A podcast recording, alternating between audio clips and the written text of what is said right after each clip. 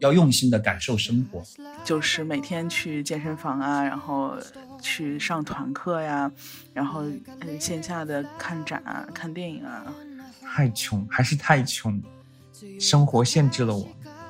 嗯，跟妹子还是可以练一些技术的。嗯，反思能力在这一年其实大家都提升了不少，然后这一个能力就已经是很好的能力了。嗯，我们粉丝都不太多，但是我们粉丝包袱很重。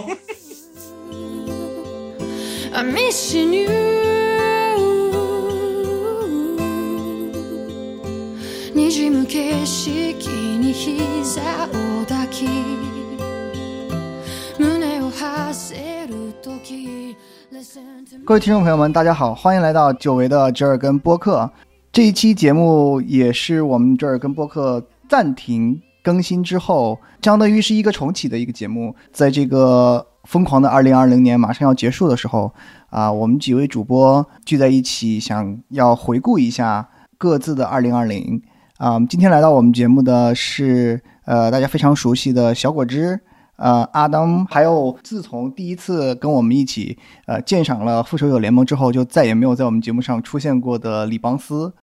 呃，来，各位主播给大家打个招呼吧。Hello，大家好，我是小果汁。Hello，大家好，我是 Adam。真的已经好久好久没有录节目了。Hello，大家好，我是李邦斯。大家新年好。你这么快就已经跳跳到新年了？你你的节目肯定是新年的时候上的，所以说给大家拜个早年，拜早年。好好，给大家拜个早年，给大家拜个早年。嗯嗯，好，就像我们前面说的，我们这次的节目主要是为了回味一下各自的过去。我们今天是第一次尝试没有提纲、没有呃主题，真的是呼应了我们折耳根播客的这个没有主题，一切皆可聊。对，一切皆可聊。这是一个大家呃各位各个朋友在这个封闭了这么大半年的之后呃聚在一起啊，大家一起聊聊天啊，一个以一个茶话会的形式啊，此算算是提前辞旧迎新。好，那大家就先各自讲一讲吧，大家的二零二零过得怎么样？学长你先。虽然我知道肯定肯定是不怎么样，但是有没有什么值得一说的事情？嗯，谁先来？小果汁先来。嗯，谁先来？小果汁先来。我先来。女士优先。嗯，好的。嗯，哎，我的这个二零二零呢，就是经历了，我觉得有有两条线吧，一条是我的工作，一条是我的兴趣爱好。就工作这条线呢，嗯，因为年初的时候疫情嘛，大家都只能待在家里，所以一开始也是，嗯。要要把来访者转到线上呀，然后开始线上工作啊，等等。要把来访者转到线上的，有些有对有些人来说很合适，然后对有些人来说就会比较痛苦，然后甚至会觉得连接有断裂的那种感觉。当时我就嗯看了一些文献，就是讲就是大灾难之后人们的心理状况的那些，差点这个成了一期播客。嗯，但是最后在那期播客里面没有讲到，就是真正跟咨询有关的东西，讲的还是大众心理的问题。但是我发现，就是在呃社会突然变化之后，人的心理在临床上的表现真的会不太一样。就我自己的感觉就是，嗯，反而一直在就是跟我工作可能挺长时间的人，他们反应没有那么大。反而会觉得，哦，我们本来就是一直是线上联系的，现在还是线上联系，没有什么变化。然后，嗯，社会上其他人都在变得更加焦虑，但我原来就这么焦虑，我感觉我反而变得正常了一些。然后，所有人都在囤口罩呀。然后去想着不能出门呀，很焦虑啊，或者是嗯，以前一下子付费购买了很多服务，然后现在这些服务都停了，觉得很不爽等等。他说：“我本来就是一个未雨绸缪的人，我本来就觉得这个世界会变得更糟糕，我不会囤那些东西，嗯，我不会去买服务，但我会囤那些应激的东西，现在全部派上用场了。然后就有一种，就是。”如果你觉得二零一二年是世界末日，这个世界末日真的到来的时候，你其实反而会觉得暗自满足了自恋。就我觉得，呃呃，之前我的就跟跟我工作的这些人，他们会有这样一部分暗暗自恋被满足的感觉。嗯，另外也是他们的松鼠松鼠症患者，看大家都在囤东西的时候，回头一看，说你们都应该囤什么？大就跟我说，说完了，然后我我一看家里全都已经有了。对呀，就就是这种感觉。对，然后嗯，我我反而会觉得，就是其实，呃这说明一点，就是我们整个社会的正常的焦虑水平都在往更焦虑的地方偏。那只不过原来那些就是原来就是受心理伤害最大的，反而是原来那些最最健康，然后觉得充满希望，对这个世界抱有无限理想型幻想的人。嗯，这可能是受伤比较大的。然后确实也是到五月份之后，这这样一部分人就走进咨询室了。原来可能很顺风顺水啊，或者是投了一大笔钱啊，或者是嗯本来想好要出去读书啊、工作啊，就是就计划计划的非常美好的一些人，他们会走进咨询室，然后开始啊变得应激、否认、抑郁啊，或者出现很多问题。就是说，还是会觉得说这个生疫情这个变化，嗯，对于平时。就像你说的，过得非常顺利，过得非常呃，就是你一切一切都很好的这些，至少说在表面上看起来一切都很好的这些人，这次的疫情对他们带来的这种影响是最大的，就相当于就就是他们的变生活的变化是最大的，对吧？就如果是你平时就有一些嗯一些症状或者是一些呃就平时就已经很焦虑了的人的话，他可能反而不会觉得呃。和自己平时的生活有什么不一样，对吧？是的，正正是那些平在平时的情况下生活的非常好的人，他在遭此变故之后，和他平时的生活，他现在的生活和他平时的以前的生活差别如此之大，以至于他接受不了，所以他只能求助于那个就是心理咨询服务这样对，但是反过来，其实你去看这样一些人，虽然他们一时一时走进了咨询室，但是他们心理调节能力还是在的，就是他们很容易能调节好自己。那不是说他们真的是个病人，只不过这个社会的长模偏了一点。对于他们来说，其实也不是说他们真的过得有多么，呃，社会上层啊，或者是生活多么完美，只是他们可能对这个社会本身本能的充满了希望，然后会觉得一切事情都会好起来，然后觉得自己努力了就有回报，就是他的基本设定是这样的一批人，可能会在这个社会，嗯，在疫情下变故之后，会觉得哦，不是所有努力都会有回报，世界事情会变得越来越糟糕，嗯，我本来以为。二月份就会过去，结果四月份还没有过去，等等，就是会有这样一些认知上的冲突。对，那另外一条线呢？你说这个除了工作还对你还这还你说还有一条线？嗯，对，还有一条线呢，其实就是兴趣爱好了。然后我觉得今年我的兴趣爱好真的是变了很多个维度，是根据我自己所能够做的事情变了很多个维度。在嗯最开始。在家隔离啊，疫情期间的时候，其实就是疯狂的做播客，对吧？就是就觉得自己没有办法出门，也没有办法去哪里的时候，表达欲就会很旺盛。嗯，之后呢，就是嗯，过了一段时间，极其现实生活充实的生活，嗯，就是每天去健身房啊，然后。去上团课呀，然后嗯，线下的看展啊、看电影啊，然后反正就是嗯，还有就是效果文化在我们公司楼下，所以有去抢票啊等等这些，就是就是过了很多就是嗯，以前没有这么线下的线下生活，所以是在呃，这是就是国内年后那段时间对吧？就是疫情疫情已经就是稳定下来那段时间，差不多是五月份到七月份。啊，那对，那国内就相当于是疫情基本上已经稳定下，那已经控制住了嘛？那段时间恢复，相当于恢复正常生活。对，然后也今年也出去旅游了，而且今年因为控制的好是吧？唉，但是今年因为没有办法呃出国嘛，所以即使有假也都在国内玩。今年去了云南，然后马上要去湖南，嗯，今 天觉得就是嗯，反而是 好好要在国内玩一玩了。对，这是线下生活充实，是我第二个感受。嗯。然后，但是另外一方面，就是我想做的事情也会变得多。比如说，原来可能只是每个月保持读一点书就已经很 OK 了，就是在工作之外。那今年的话，会嗯做很多事情。比如说，我今年想学语言，呃，今年有开始呃看看德语啊，看看泰语，然后就就就嗯。为什么 我也不知道为什么，就是突然觉得想做点事情。没有没有，我的意思是为什么挑了泰语？呃，挑泰语是因为追星啊。泰国泰国泰国明星吗？嗯，对，有看泰剧什么的，然后就啊，九董专看泰剧啊！天哪，啊，对，这也是今年的变化之一。我居然开始看泰剧，进入了一个我完全不了解的，主要是因为美剧不更了，你知道吗？也还哎呃，anyway 了，不管了，就就就这样就这样吧，就当它是这样吧。呃，不是，就不更的比较少嘛，新剧也少，对吧？嗯，然后那呃那看了对看的挺猛啊，就我我我是觉得我都看不完还。哦，是吗？对啊那，大概可能没有符合我审美的新剧，有可能，对对，嗯可可能跟的那些新的你都不喜欢看，对题材问题有可能。对嗯，还有还有什么？嗯，业余爱好。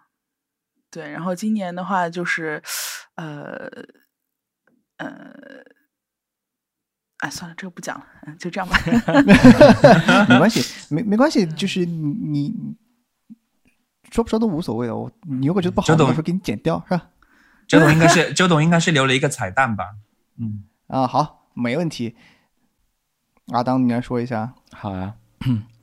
对我来说，我觉得我对我今年最满意的点一点，其实是不是在我的工作领域？我今年的工作领域可以说，呃，是受这个疫情影响比较大的，所以基本上没有太大的进展，也没有太明亮的前途吧。目前看起来，但是我比较开心的就是。哦，这也是我去年年底立的 New Year Resolution 其中的一部分，就是我曾经在上学时候最大的业余的兴趣爱好网球。我今年把这项运动重新捡回来了，重新爱上了网球这项运动。嗯，但是呢，在不是因为妹子吗？啊 我们就经常看你在群里说今天要约妹子打网球。啊 呃约妹子是偶尔，嗯，跟妹子还是可以练一些技术的，嗯。不过呢，因为这一个目标其实是去年年底制定的，然后大家也知道，呃，我最开始想要重新拿起网球拍是去年年底的时候，然后于是我在年底就立了一个 New Year Resolution，就是要在二零二零年重新把网球，呃，至少要练回到我上学时期的水准。嗯，然后满满怀着这种期待，然后回家过了春节。然后众所周知的，就被困在家里两两个月、两三个月，就在疫情期间被困在家里，其实。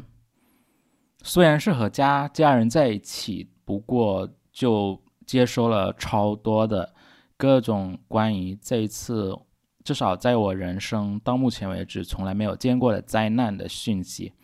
然后每天基本上被很多愤怒，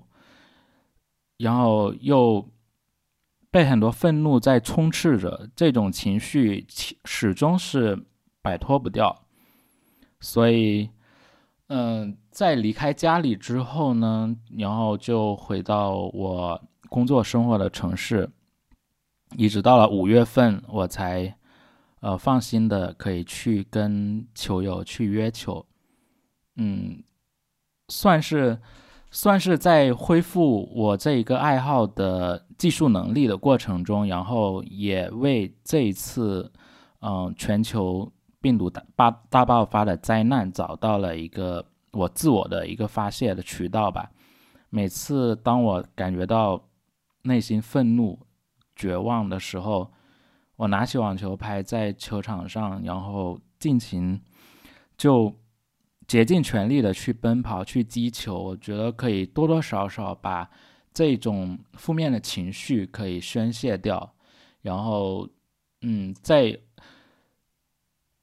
在被这种情绪充斥着的时候，我觉得我可能是难以集中精力去做很多事情。比如在春节在家那么长的时间，其实我读的书很少，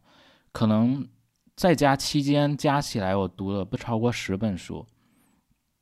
就是因为我无法集中精力去长时间的去阅读。但是网球确实能是今年最能让我集中。精力的事情，我在打网球的时候，基本上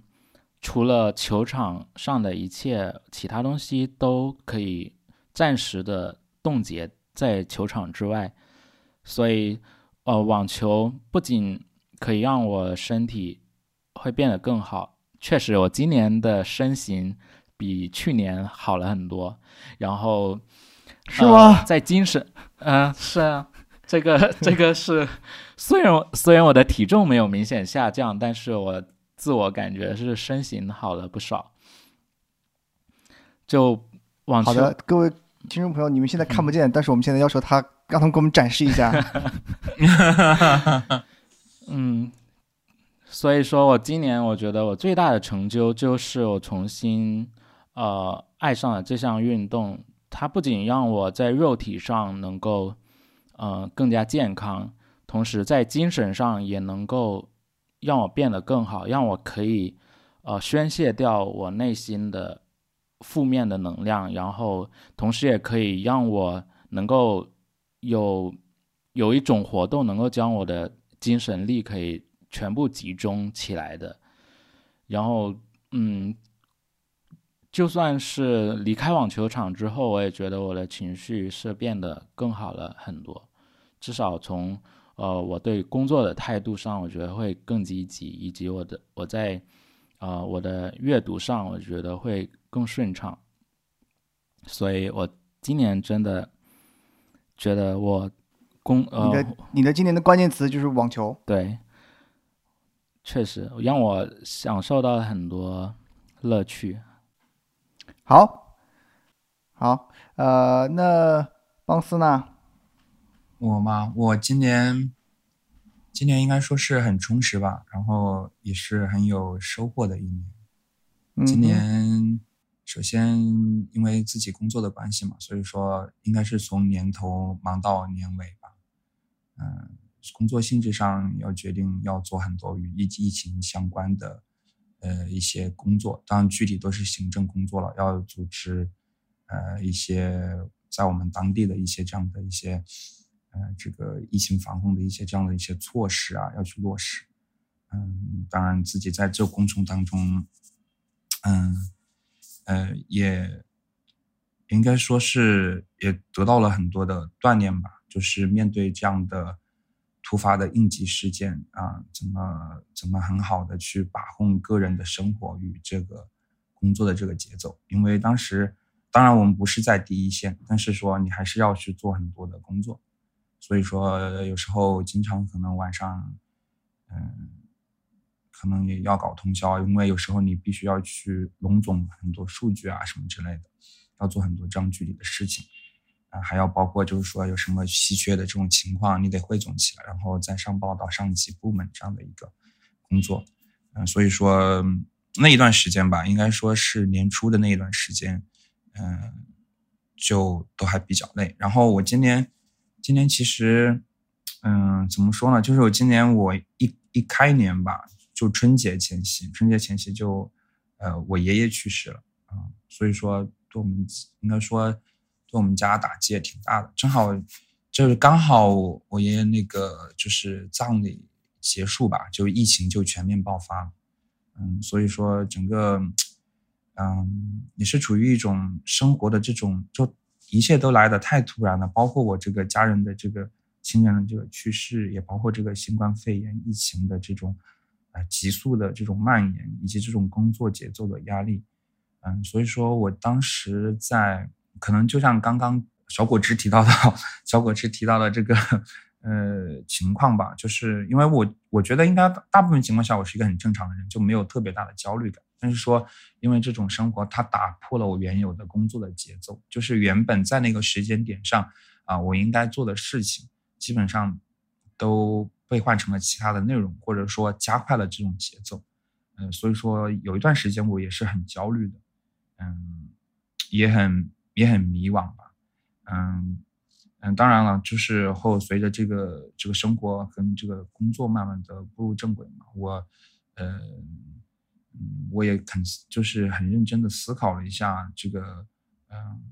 我现在所处的这种工作的这种环境啊，以及我自己的这样的一个职业的打算，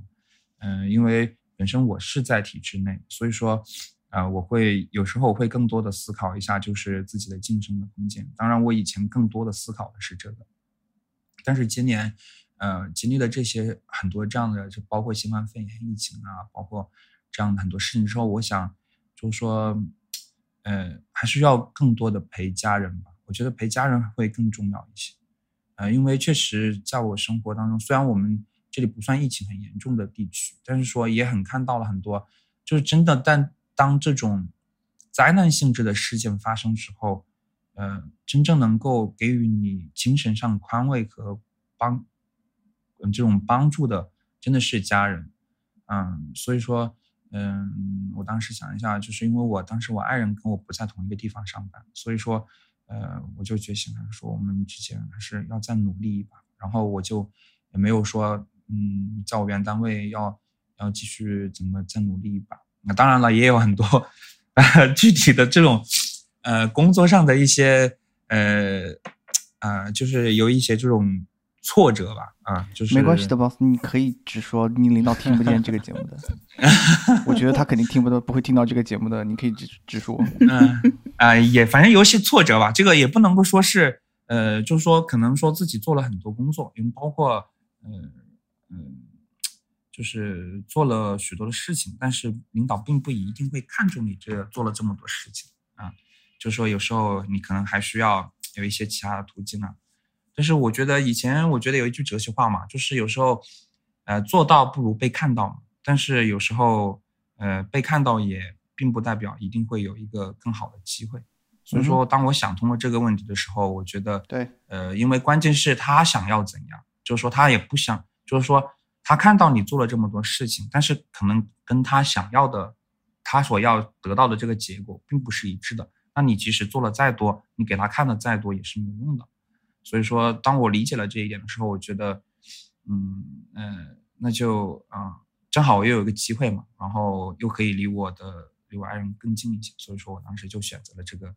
机会，然后我就呃通过努力吧，啊，也没有努也没有很努力，呃，当然就是去考试了，然后当然了，我觉得自己今年的运气不错，可能。呃，之前的工作积累了很多的这种经验啊，压力也好啊，就在那一刻都爆发了，然后结果哎就考上了啊！当时第一时间也在我们那个呃折耳根的这个群里面分享了这个好消息，因为当时我真的非常的开心。嗯嗯，今年就是因为这个职业，这个就是说我这个职业上的这种，它其实不算是一种晋升嘛，就是说它是嗯，就从一个。呃，区县级的这种层面到了一个市级的这样的一个层面，嗯，其实我觉得已经晚上升空间更多了。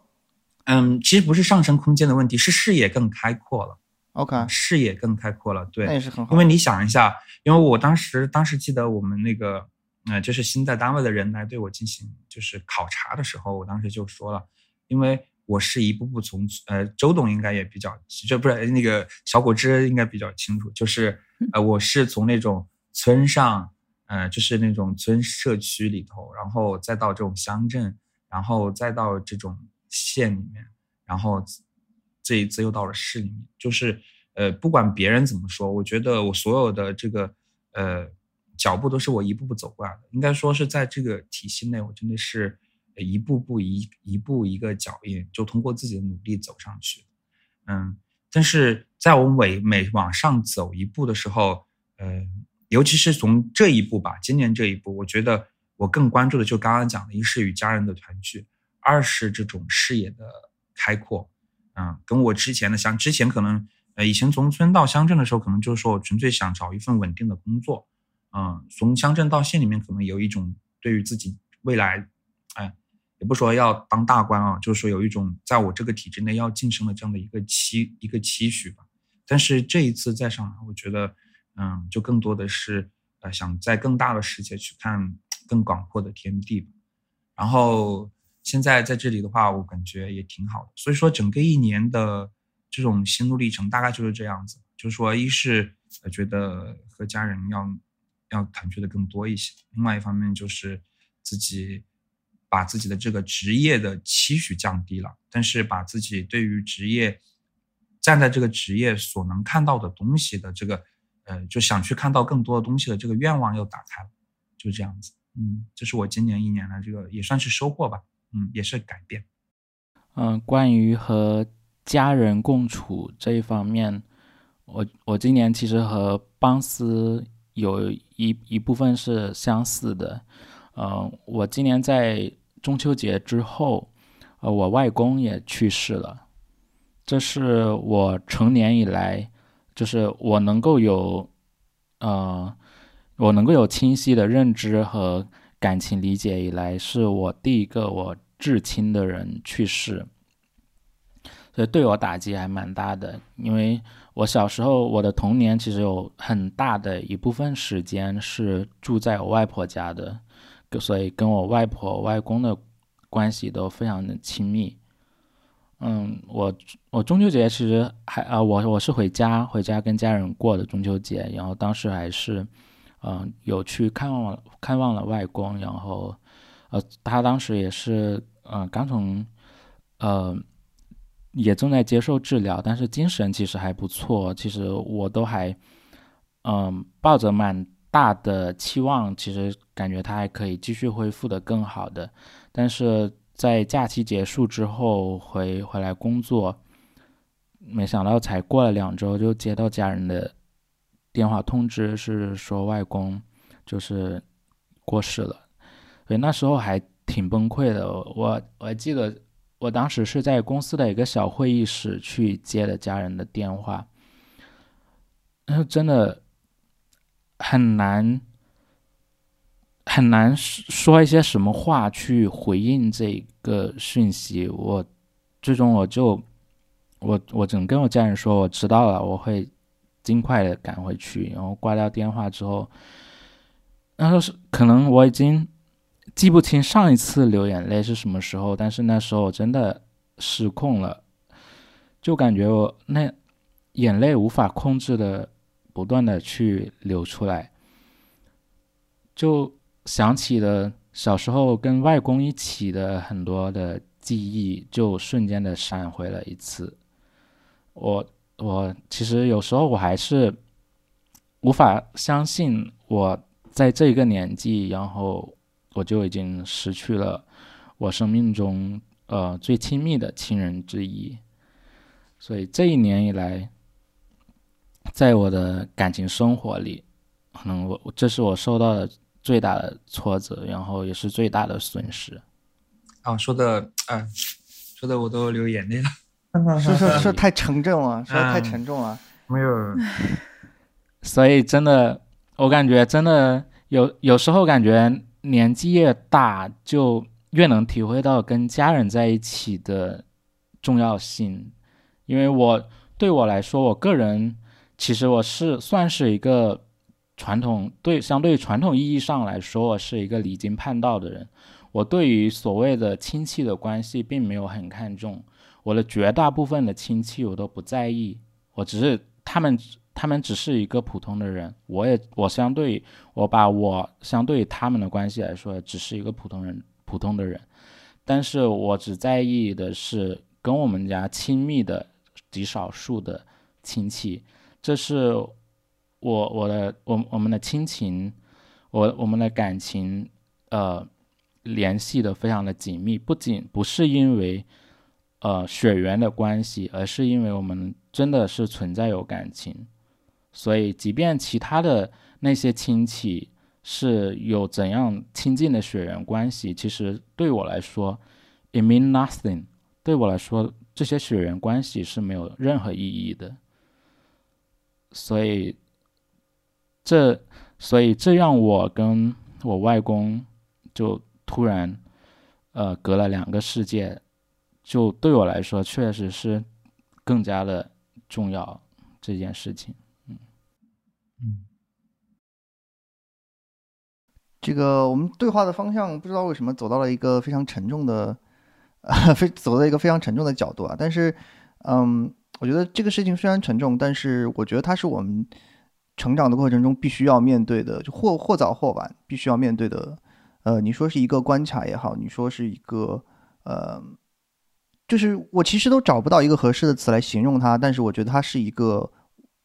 是一件是一件我们成长过程中，对我觉得他甚至，我觉得小果之后说的很好，他就是成长本身，就是说我们成长之中一定会经历这一切。嗯，像我的话，呃，我到现在，我到现在为止还算是比较幸运的，因为我家里面上一辈就是老一辈的四个老人都还在，嗯。所以这也是为什么我我现在虽然身在美国，然后，嗯，但是我仍然坚持每年会呃至少回去一个月啊去陪陪家人，然后这样子，因为我觉得，嗯，也是像大家说的，只有家人，只有亲人才是最重要的。嗯，我是觉得今年的话，今年的这个因为这个疫情的原因，大部分人都被封锁，呃，就是说，呃，隔离封锁，然后。嗯，你会有更多的时间跟家人在一起，然后其实，在与家人在一起的这段时间里面，你会发现，其实你的家人跟你原本想象中的家人的感觉是不太一样的。嗯，对，是的，就是说，他们也有啊，就是这是一种很强烈的这样的一种，呃，就是新的感受，就是说，有时候我有时候因为，尤其是当，嗯，当我们工作之后吧。就是说，你很少会去跟家人去谈一些很亲密或者很私密的话题，或者说去聊一下，呃，比如说，就就像我们今天这样的这样的交流，啊，但是说，在呃这个疫情期间就加深了这种交流。当然了，也有就就我当然看我当时看到那个呃当时那种社会新闻里面也有讲，就是说，有的人可能呃就可能会更亲密了。但是有的人可能就，呃，怎么说，就变得更加的，呃呃，可能也会产生各种各样的矛盾吧。嗯。但是我总之这样是一个沟通的这样的一个过程。我觉得这是这今一年，应该说，我觉得到了呃周二年末总结的时候，我会我觉得很多人会更多的会去思考这样一层关系。嗯嗯。但是我这边的数据是，就是家暴和离婚的比率真的上涨了很多。是啊，所以说嘛，就不一定是所有都是亲密关系。对，很多的时候是认清了之前维系关系的本质是疏离，而真正的亲密只会让人越走越远。这这也是有的时候可能疫情给我们带来的一些认知吧。尤其我今年嗯年初的时候也是啊，接到了一对。夫妻来咨询，结果，嗯，最后到年终的时候左右，就是基本上两个人就呃离婚了。我我就是平时的话，你会觉得，哎呀，婚姻咨询、伴侣咨询应该总是希望他们能够在一起啊，或者是遵循他们的意愿啊这样的。但是，嗯，最后其实你要为他们考虑的话，也许分开才是最好的。嗯，那个小果汁说的那个这对夫妻。来咨询以后，年终就离婚了。我当时的第一感觉就是，也许对他们来说，这这才是最好的。如果没有这次机会，没有这次，呃，当然我并不是说这个疫情本身是好的，我的意思是这个疫情给了他们这样一个机会啊，去正视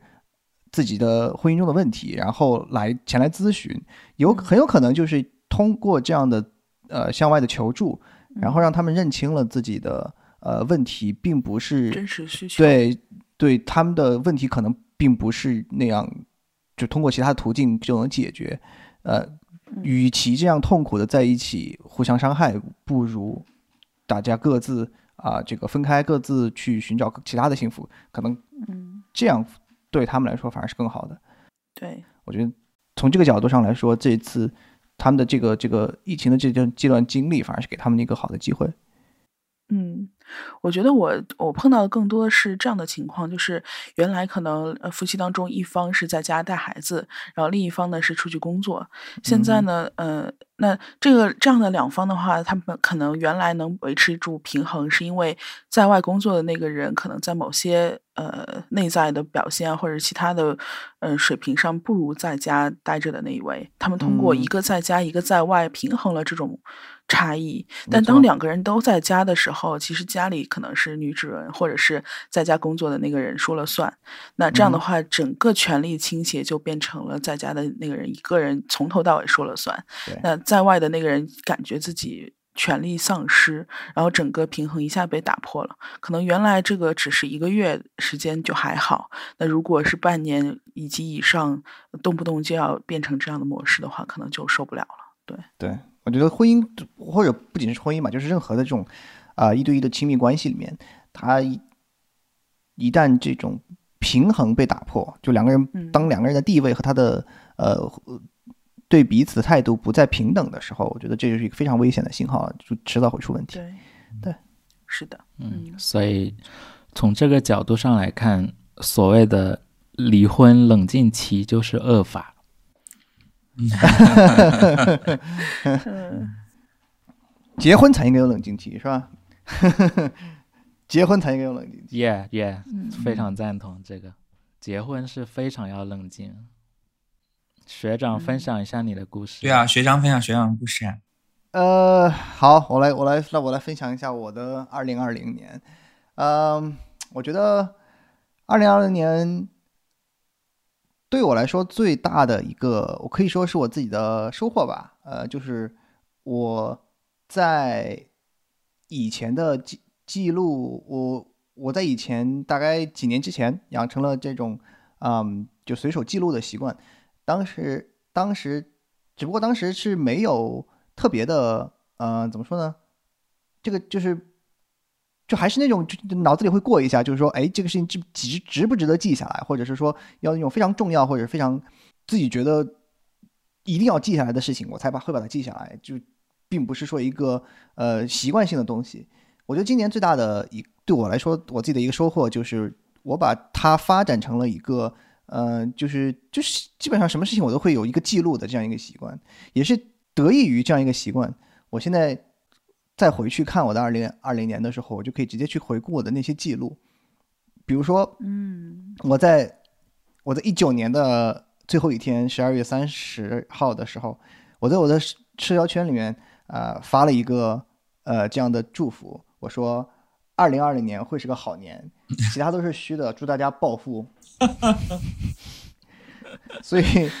所以 请大家不要怪我毒奶，借你吉言，我现在穷的不行了。请大家不要怪我毒奶。啊、虽然我知道我自己确实很毒奶，但是我没有想到我的威力这么大，是吧？嗯嗯一开始呢，呃，我的我的这个记录的这个习惯，一开始呢是从大概嗯一六年开始的，因为根据我的记录，我的我在一七年的第一天，我当时写过一段话，我说年纪越大越羡慕笔下能有字的朋友们，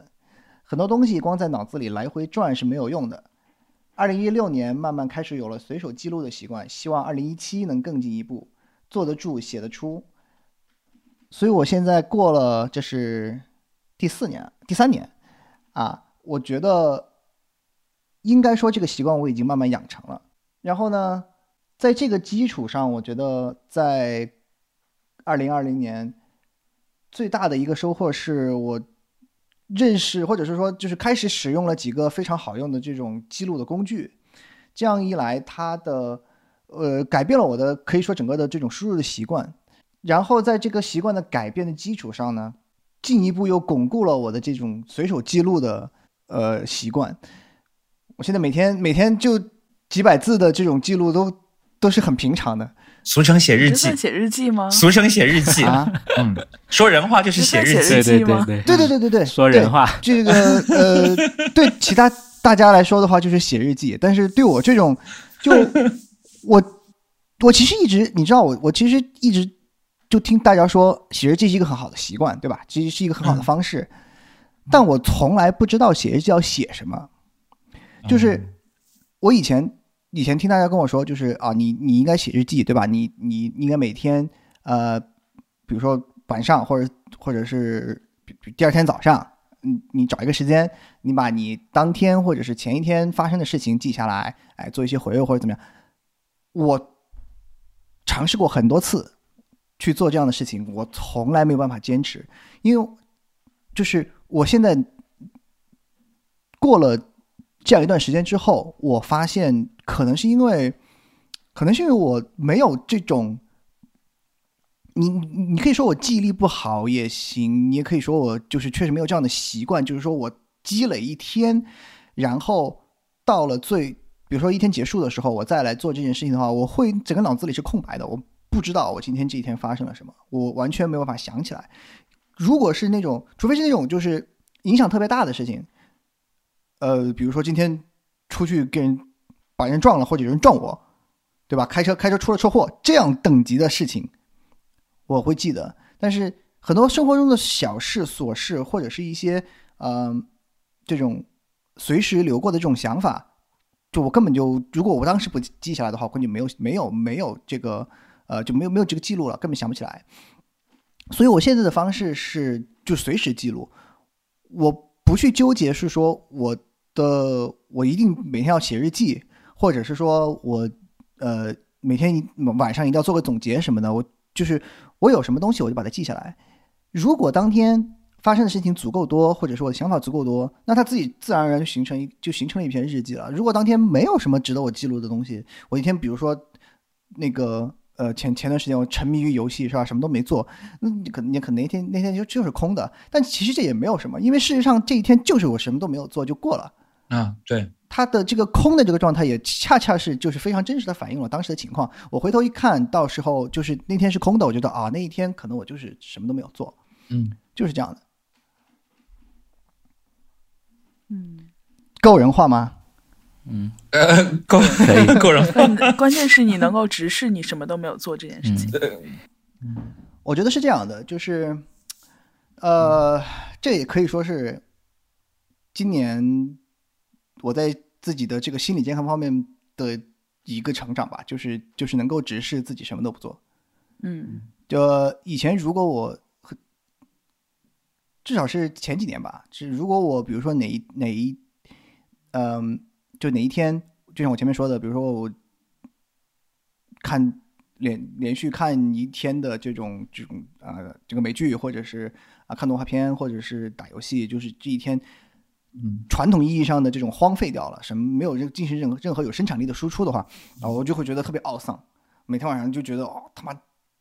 你怎么是这样一个没没有自制力的人呢、你这一天就荒废除了。但是我后来就觉得，就是，嗯，人是不可以，就就是以以前我总是想要把自己的时间安排的非常紧、非常满，然后就是说我一不管做什么事情，我都要有有至少要有收获，要有或者是要有输出，至至少要就是要要从这个里面我要获得一点什么东西，我要拿到一点什么东西，从这这段时这段时间里面，不管我是如何度过的，我要从这里面掏一点东西出来。但是我现在觉得，呃，不应该把自己压得这么紧。有一些时候，呃，可能，嗯，就是不获得什么，而仅仅是你，如就你以这样的方式度过了这段时间，本身就已经足够了。嗯，并就是你并不一定强求说你要从这里面获得一种什么东西，你在自己就是有感觉的情有感知的情况下，以这样的方式过了这段时间，本身就是它这段时间的意义，它就是让你过了这段时间，就是这样。嗯生命的生命的终极奥义在于浪费生命。嗯，然后我觉得你这个就是说，如果是在日历当中有一个呈现的话，就像我们那个，就像我们那个屏幕的使用时间一样，是吧？嗯，就是说你基本上你大概今年如果今年这三百六十五天下来，你基本上就可以理出一个，就是说你自己在用自己吧，就是说你自己在做事的这样的一个呃时间的这样的一个，比如说三百六十五天当中，你有多少天是在呃做这种生产力输出，或者是说有想法，嗯、就是自己思维比较活跃，工作比较呃热忱，工作比较热情或者工作这种效率比较高的这种时间，嗯。然后你还会发现有哪一些时间是你的这些空闲时间，嗯、可能就是说对于你下一年的规划，或者说到时候你可能还还可以再去反过去看一下嘛，就是说，就是其实说如果这个时间是对半开的，就是你工作的跟你这种完全没有做任何事的这种时间，呃，比对下来，可能可能它有一个这种百分比吧，嗯啊，这种百分比下，你你的生产率，呃，就是可能你的这种生产力啊没有下降，你的效率也没有下降，你还是做成了很多事情，那就认，那你那就肯定说这个这是可以的。我觉得，就是说这样可能会更好的，就是这个习惯，我是我个人认为是非常好的，就是说它其实是可以帮助你能够，嗯嗯，应该怎么说？就是说，嗯，能够调理一下，就是说，呃，把这个，呃，就并不说一定要把所有的时间都安排在，呃，就是呃同一件事情上，或者是一个呃工作的这样的一个状态下，你也可以嗯留出一些时间给自己，呃，休息一下。而且也给你一种心理暗示嘛，就是说，即使是你休息了，你还是可以把事情给做成的。我觉得这样也对挺好。嗯对我觉得邦斯刚才说的那个，就是我也是，也是因为这个方式方法给我的心理上带来了挺大的呃一种这种缓解吧，应该是因为就像我前面跟邦斯说的，我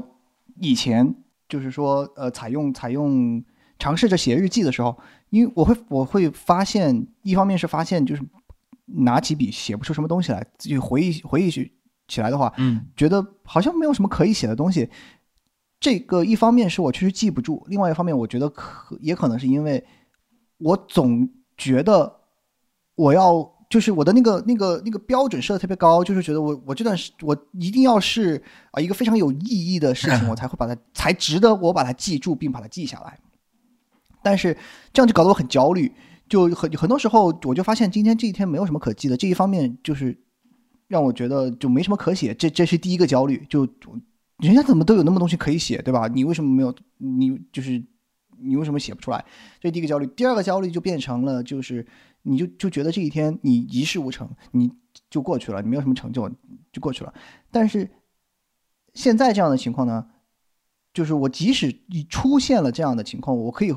我可以回去看，我可以回去看我今天的记录。你当你看到你自己这一天写下来的密密麻麻东西的时候，你会觉得好像也还可以。就很多你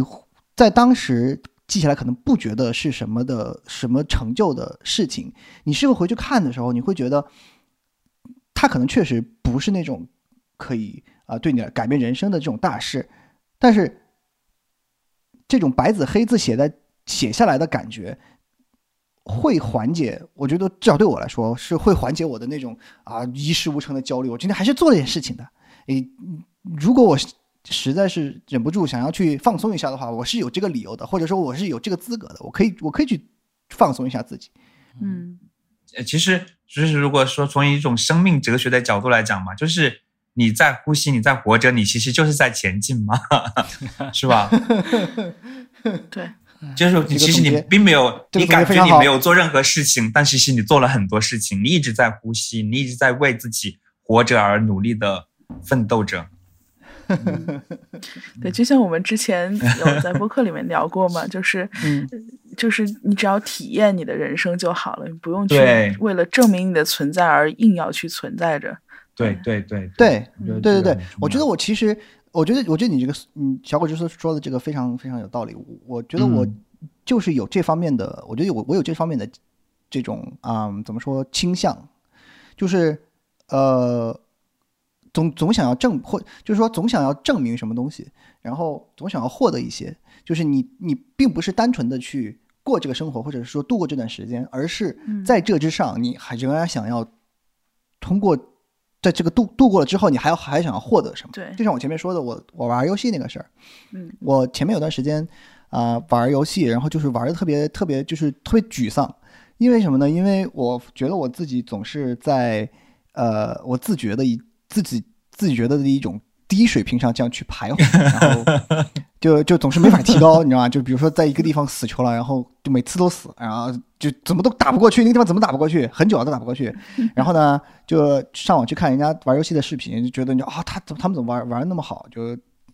非常顺当的就过去了。然后我跟我一个朋友抱怨，嗯然后我说我说我现在玩游戏玩的特别丧啊，没有没有什么就这个感觉自己没有什么长进。然后对方非常惊奇的问说啊，你玩游戏你还要长进？你这不是玩就行了吗？你就是，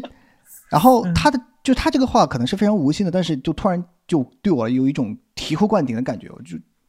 有就真的是当时有有一种顿悟的感觉，就觉得对啊，我为什么要就是我玩游戏本身就是为了放松，就是这样名义上来说是为了放松，嗯是为了就是、呃就是去玩儿，对吧？那你就去玩儿就好了，你就享受这个时间就好了，你享受这个玩儿的过程就好了。如果他让你就是你玩这个游戏，他让你觉得很丧、很很那个，你就不要玩这个游戏了，对吧？他他证明他无法给你带来这种你需要的放松的这样的感觉，你就换一个玩儿，或者是你换一种其他的方式去放松就好了。你不要相当于就是你在你平时的生活中，你你工作中，你其他的时候你需要长进，你需要呃这个这个提高，这个无可厚非，对吧？但是你在你休闲娱乐的时候，仍然要求你自己要去什么，这好像就有点不现实了。你一直都在一直在逼自己要要从这里面获得一些什么。然后后来我就在想，有可能会不会是我后来有一点感触，就是说我玩游戏其实不是为了啊、玩本身，我觉得我玩游戏可能就是为了享受那个赢的那个状态。嗯我并不是为了玩游戏而玩游戏，而是为了享受赢。而为什么会玩游戏？是因为玩游戏来说的话，是我能够接触到的这些方式里面，能够最快、最便捷给我提供赢这个感觉的嗯这样一个方式。就是有一个成就感啊，就很短时间就有一个成就感。对对，没错，嗯没错。而并不是说我玩游戏本身，玩这个游戏本身让我觉得我的这段时，我的我的这这段时间度过的非常的就是开心快乐或者怎么样。我我是要想要尽快的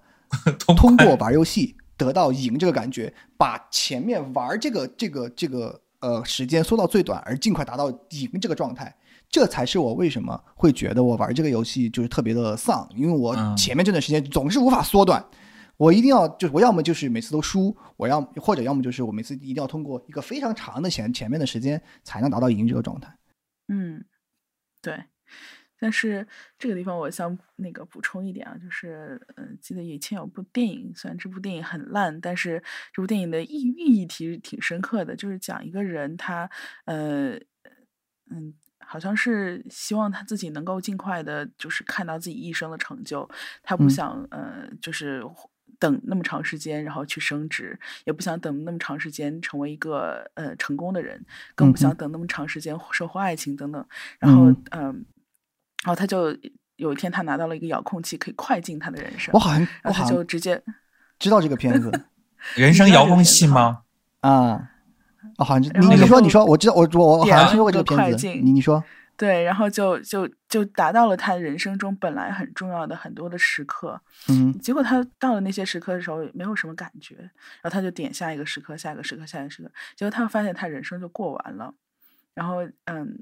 这其实，嗯，这部电影可能就想表达这个意思吧，但是我估计他传达信息也不咋地。但我没有看过这部电影啊，嗯但是 总的来说，你看过你给我们安利，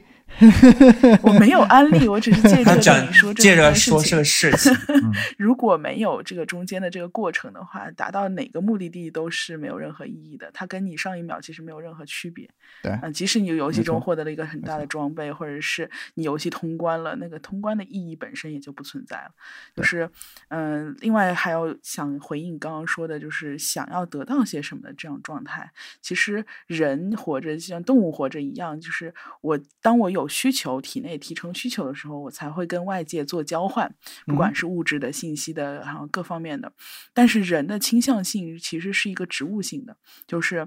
我宁可。呃，我希望我自己体内一切都满满当当的，都是自给自足的，我可以不嗯用提成需求到大脑，让我意识到我有这个需求跟外界交换。那植物就是它站那儿嘛，然后有水啊什么的，它就喝一点儿，然后需要营养的时候就光合作用。人因为没有办法光合作用，所以人必须要吃饭，这是人必须要跟外界交流的一个一个最本质的需求。那除此以外的，你的所有向外界的需求，本身都是可以说是虚的，因为它不是提成自你自己内心生理的需的需要，所以那一部分的需需求或不是那一部分的向外界交流，其实就是存在的焦虑。你你因为焦虑，所以你希望有所行动，有所行动，有所反馈之后，然后知道哦，我还存在着，而不是说我只是我的存在只是进食而已。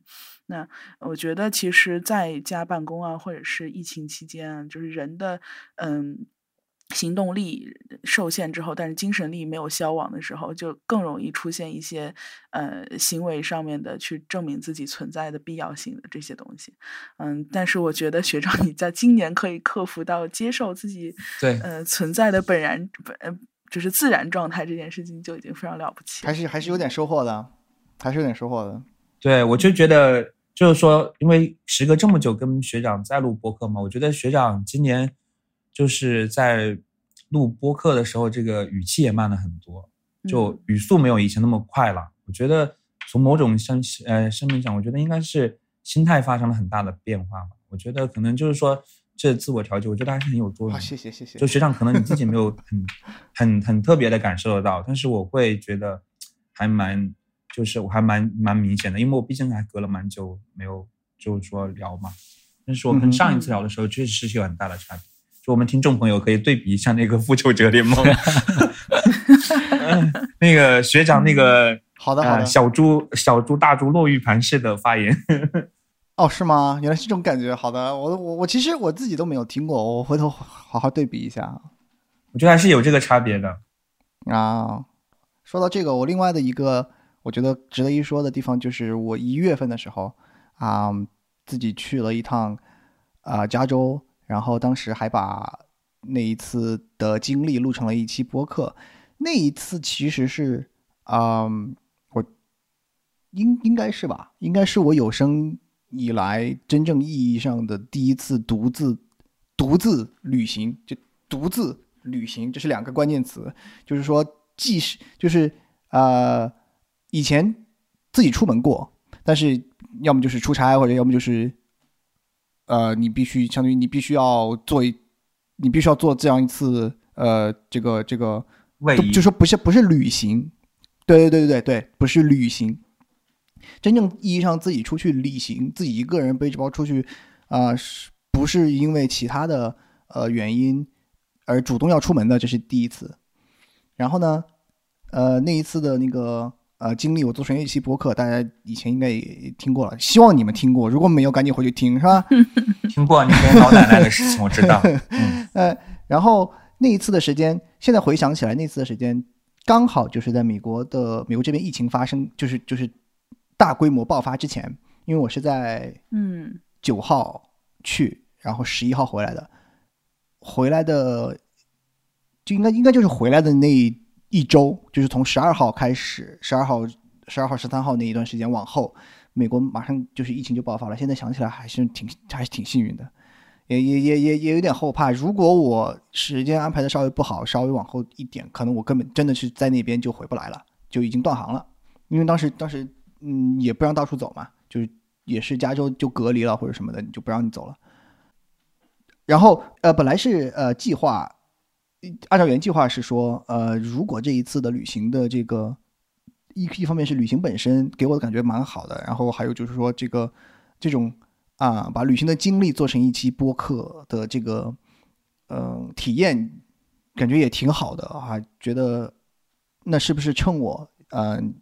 像前面我前面说的，我争取每年都回国一趟。本来计划是今年的呃，就是年初的时候的春节，我也回国一趟。那本来是计划是趁这个回国的机会，哎，回国来见见啊、一个是各位从来没有正式在生活中见过的各位主播们，然后啊、看能不能再水两期节目，是吧？结果大家后面的事情也都知道的，是吧？从二月份开始，整个就是整个就是说的不好听点，就是没有正常的生活了，就一切都是混乱和各种嗯、说的好听点是随机应变，说的不好说的不好听点就是只能嗯、怎么说，我也不知道，我也不知道用一个什么词来形容这种，就是你只能得过得过且过吧，相当于是得过且过，你就是根据你不知道，你不知道后面还会发生什么。嗯，对。就到了后面以后，大家大家互相聊天的时候，最个糟糕的感觉就是这个。对啊，就是大家互相聊天之之间之间聊天都是说，就是啊，我觉得现在生活好糟糕，或者是怎么样，但是我们没有人知道后面会不会更糟糕。后面更糟糕。对啊，就我们我们每就是你你说你说在一月份，然后大家我们这边美国这边也是号召，当时一月份的时候，呃，国内是最严重的时候嘛，然后啊、美国这边还没有大规模爆发，我们这边也是所有的当地的华人组织，呃，就是买买口罩，买什么呃防护物品，然后往国内寄。然后当时就觉，当时其实也是呃非常的着急，非常的担心国内的朋友和亲人们。但毕说的不好听点，毕竟不是自己生生活中的这种发生的灾难，你你再着急，再呃怎么说，再再去担心这些，它不是发生在你身上的事情，所以对你的对你生活的影响不会有那么大。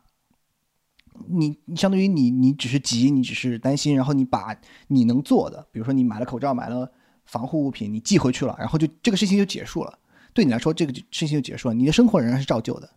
但是当他当二月份，嗯、那个疫情在美国爆发了以后，你你才会你才发现，就是这个事情对你的生活影响如此之大，你完全没有办法按照你所习惯的方式去生活了，你才发现这个事情对你影响如如此之大。然后从二月份开始，然后大家就觉得啊，这个真是好难过，是吧？嗯，感觉那这个月我们把它熬过去，看下个月会不会好转一点。每个月都会有这样的对话发生，就是啊，这个月感觉好难熬啊，我们就看下个月会不会好一点。就这样一直来到了现在，对，这一年都过去了，就是这一年都是这样过来的，就没有人能够说啊，我们嗯这这个月熬过去，下个月就好了，没有人没有敢说这个话，没有人会没有人会知道后面会不会还有更糟糕的事情发生。对，而且到了后期，大家都大家都变成了，就是我们不要说这个话，我们不要说什么后面会更好这样的话，嗯因为你不知道，因为我谁都无法预料后面会还还会有什么事情发生，是吧？对，我们大家后就就是后面事情，我们大家也都看到了，是吧？这个这个呃呃大选是吧？这个闹剧一直一直一直闹到现在还没没有结束。我觉得到明年一月份这个这个就职的时候，这个事情还是不会结束的。对所以那个，所以我之前最开始的时候说了嘛，就是原来觉得这界这个世界对这个世界充满希望的人是病得最重的，反而是原来那些本来就很悲观的人会活得还可以。对嗯，对，因为他们会，因为他们会觉得这个世界本来就会变得更糟糕，就是也没有办法预料。我我们看到的世界跟你们看到的世界不一样，你们觉得这个世界是从美好变成了混乱，嗯而我们以前看到的本来就是混乱，对只不过是这个世界在你们面前露出了它真实的面目而已。对世界本来就是，就人生嘛，生命嘛，本来就是怎么讲，就是是无序的。但是说，就是说，我们每个人可能心里面都有要有一套，就是准则吧，一套这种，就是你去应对无序的这样的一种状态。因为你其实每一天，因为未来是嗯、怎么说不可知的，所以说。嗯，我觉得很早以前，我觉得我就养成了这种习惯，就是说，面对无序的这种状态，怎么去找到一条自己能够有序起来的方式。所以说，嗯，就像学长之前讲过的，你说你记日记的时候习惯，就是我以前呃热衷于进行各种这种日程规划啊什么之类的，嗯就是说尽量的在这种无序的生活当中找到一条有序的这样一条路径，就是说。嗯，把我力所能及的我能做的事情，就是做到，就是我做一呃，就是说在在这个过程当中就找到这样的一种呃规则感吧。嗯，我记得还是好多年以前，一三年一三年的时候，一二年吧，嗯我忘记是什么，大概是那个时间阶段。我当时呃，我非常就是痴迷于一种观念嘛，就是说我觉得人生是。就是在我们都是在做无，就像蒲公英一样嘛，在做无规则的这种布朗运动，看，就是就是就是你你永远无法预知你下一步是什么，但是你这样，嗯呃，但是你你可以预知你你可以知道你下一步是什么，但是你不知道你呃四步五步六步以后的，就是你没办法去详细的去规划，那你只能够嗯一步一步一步一步走，然后你走完之后。你前面的路其实是迷惘，那其其实是迷雾一般的。但是你再回过头看你来时的路，你要确定你来时路是有一条路径的就行了。就是说，不要去总是想着去规呃去规划将来的一条路怎么样。就这样的话，一是我觉得还是可以给人生也是说今年到今年这个感受也会特别深，就是说你会发现人生还是会有惊喜的，就是说即使在这样的混乱的状态之下，你还是会有一些惊喜。就像呃我们刚刚聊到的，就是说啊、周总可能呃就我们小伙子可能开始看泰剧啊，可能开始学新的语言，嗯那个家看泰剧这个习惯真的可能开始这个新的爱好太牛逼了啊！对，就 家芳就重拾了网球，然后身材 呃变得很好。这个呃，这个我需要向各位听众朋友们指出一下，这个刚才呃呃，虽然大家没有看到，但是 Adam 拒绝了向我们展示，所以我们现在不知道，有可能他是吹的。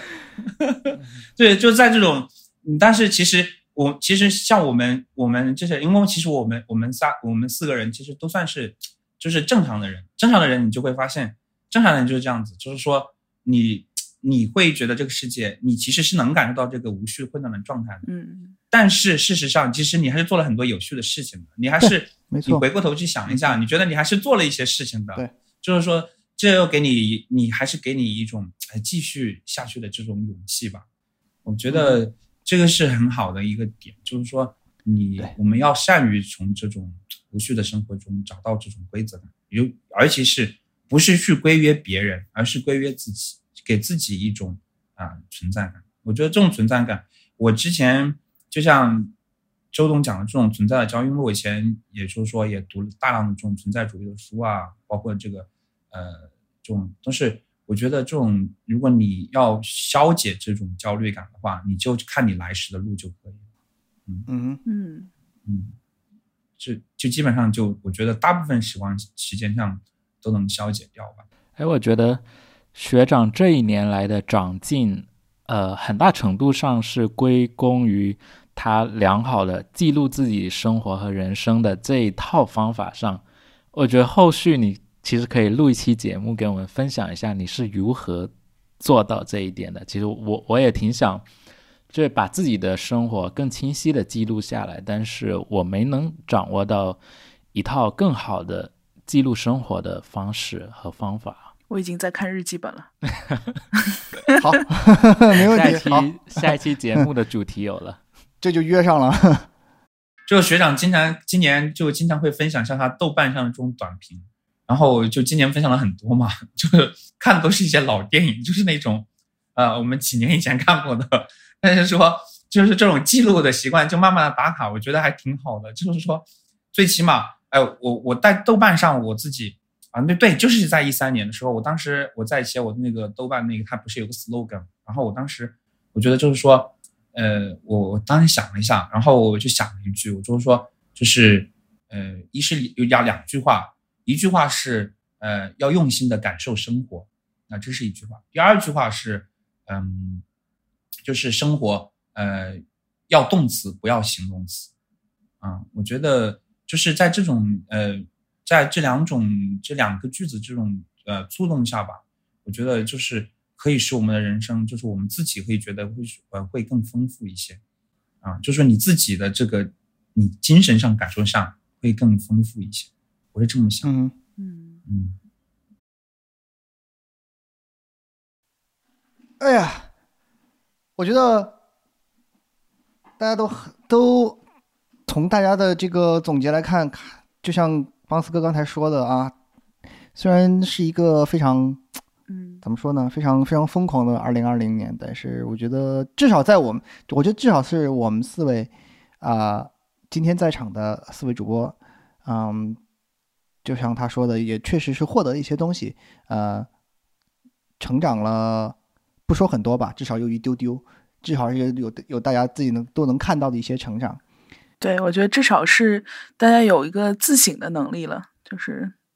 反思能力，在这一年其实大家都提升了不少。然后这个能力就已经是很好的能力。我觉得非常对，我觉得非常的重要。就是你养成了这个习惯之后，你你的你往后的呃往后的生活中，你你你能够提升的空间就会变得非常的大。我想，我现在想换转换一个转换一下话题。嗯呃，今天来我们这儿的，嗯，小果汁和 Adam 都是有自己的呃播客节目的，他们都是。他们两个都停播很久。现在他们两位都露出了非常尴尬的笑容，因为他知道，因为他们俩就是预感到我要我要问他们什么问题了，就是为什么你们俩的节目在今年都和我一样停更了呢？请大家注意，我在这个地方，我在这个地方并没有把我自己排除在外，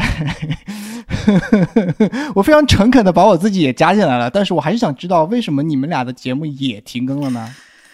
呃，就是我觉得我这里要我要我插一句话，我觉得就是啊，邦斯怎么说，就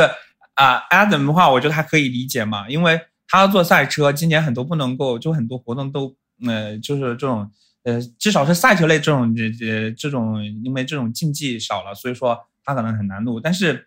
啊，周董这个是心里面还是有个小疙瘩，我认真准备了很久，对呀，然后我一直默默的在等待，然后。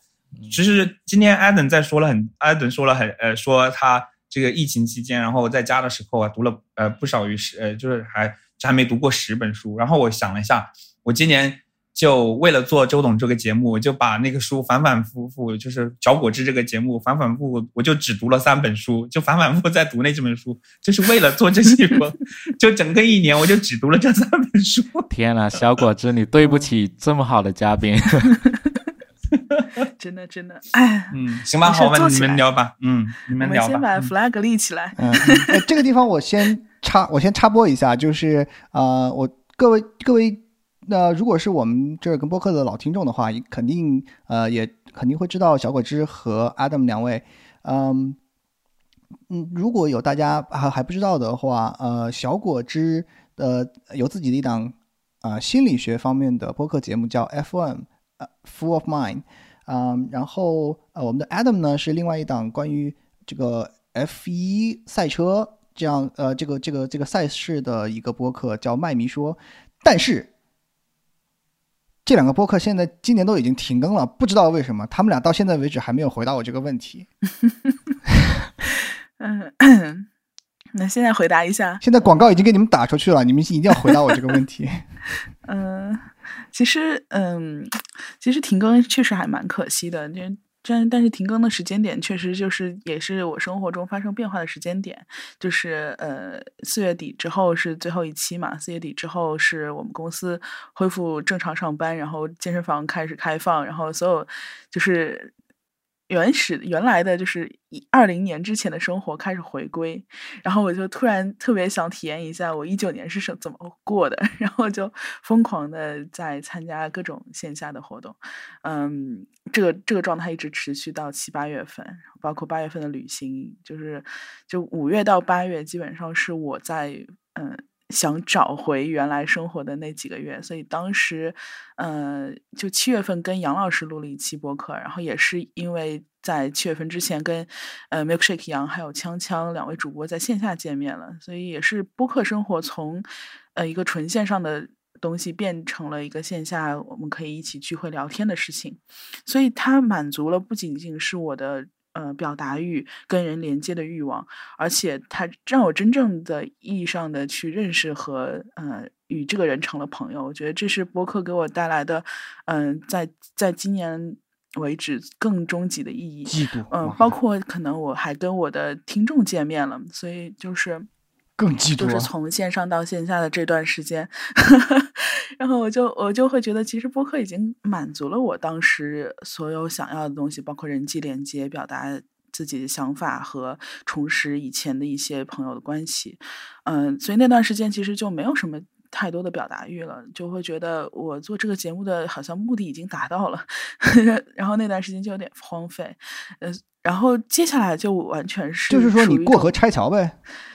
也也你自己的需求满足了，你就不管我们广大的听众了，是吗？呃，是这个意思吗？也不能算，也不能算。就是后面的话，其实我一直是还挺耿耿于怀这件事情的。就是，嗯，好像其实挺想把包括以前录的节目啊，已经包括剪好的东西，说。就放上来吧，放一下又怎么能能花你多长时间？嗯，包括其实也跟邦斯约了两次至少，然后就每次都最后就不了了之。就是我会觉得，其实，在这一点上我还挺自责的。我会觉得，我我为什么老是要在等待一个契机，说什么时候重启啊，找到一个由头啊，要怎么样录一个开场白啊？想很多，就会觉得好像这是一个你必须要给别人交代的一件事情。嗯，但事实上，就像这个问题真的今天你在这个折耳根谈话节目里面抛出来，我觉得我也只能这样应对，就是，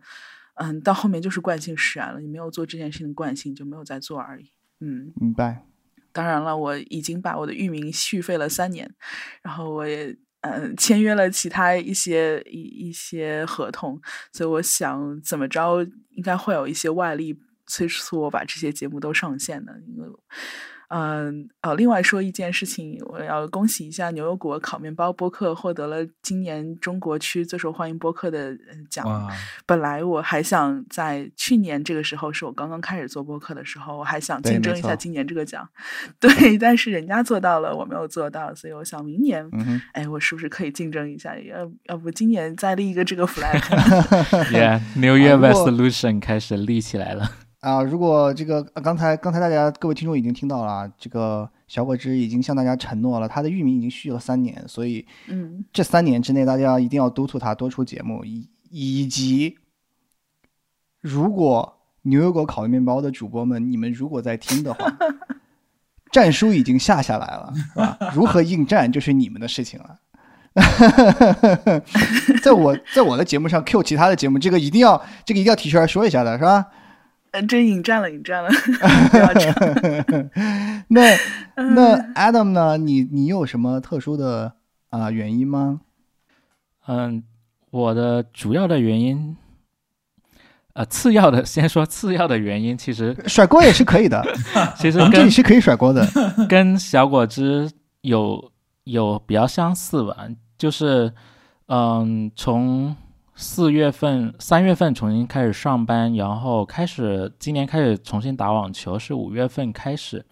其实是恢复到了差不多可以接近正常在线下生活的状态的时候，其实我那段时间疯狂的练网球，就除了工作之外，呃，就是练球、读书，其实是身体和精神都比较疲惫，所以那时候基本上就不大愿意去呃去策划一期节目，然后找全国各地的朋友，然后在线去录制节目这种事情，其实没太多精力去考虑。再加上 F 一今年的赛季。其实是很晚，一直过了夏天才重新开始的。然后开始了开始了新赛季之后呢，突然怎么觉得那时候对赛车的这项运动的表达就没那么热衷了。再加上之前我的一些 co-host 好像他们，因为他们不像我们几个人一样是这么多年一直听播客，然后从一个播客的听众到自己去做一期播客，他们其实对这一个描呃这一个呃媒介并没有太多的了解。他们在嗯尝试了一段时间之后，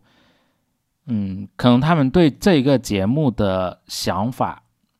就至少是有其中的一些人对这对这种呃声音节目的想法，跟我其实还是有比较大的分歧的。而这种分歧呢，可能也影响到了我的我对录这一档节目的呃心情，所以，然后如果无法调和的话，可能我也很难继续去跟他们去合作，即便是去合作，也很难是说能够有很旺盛的激情去持续的更新，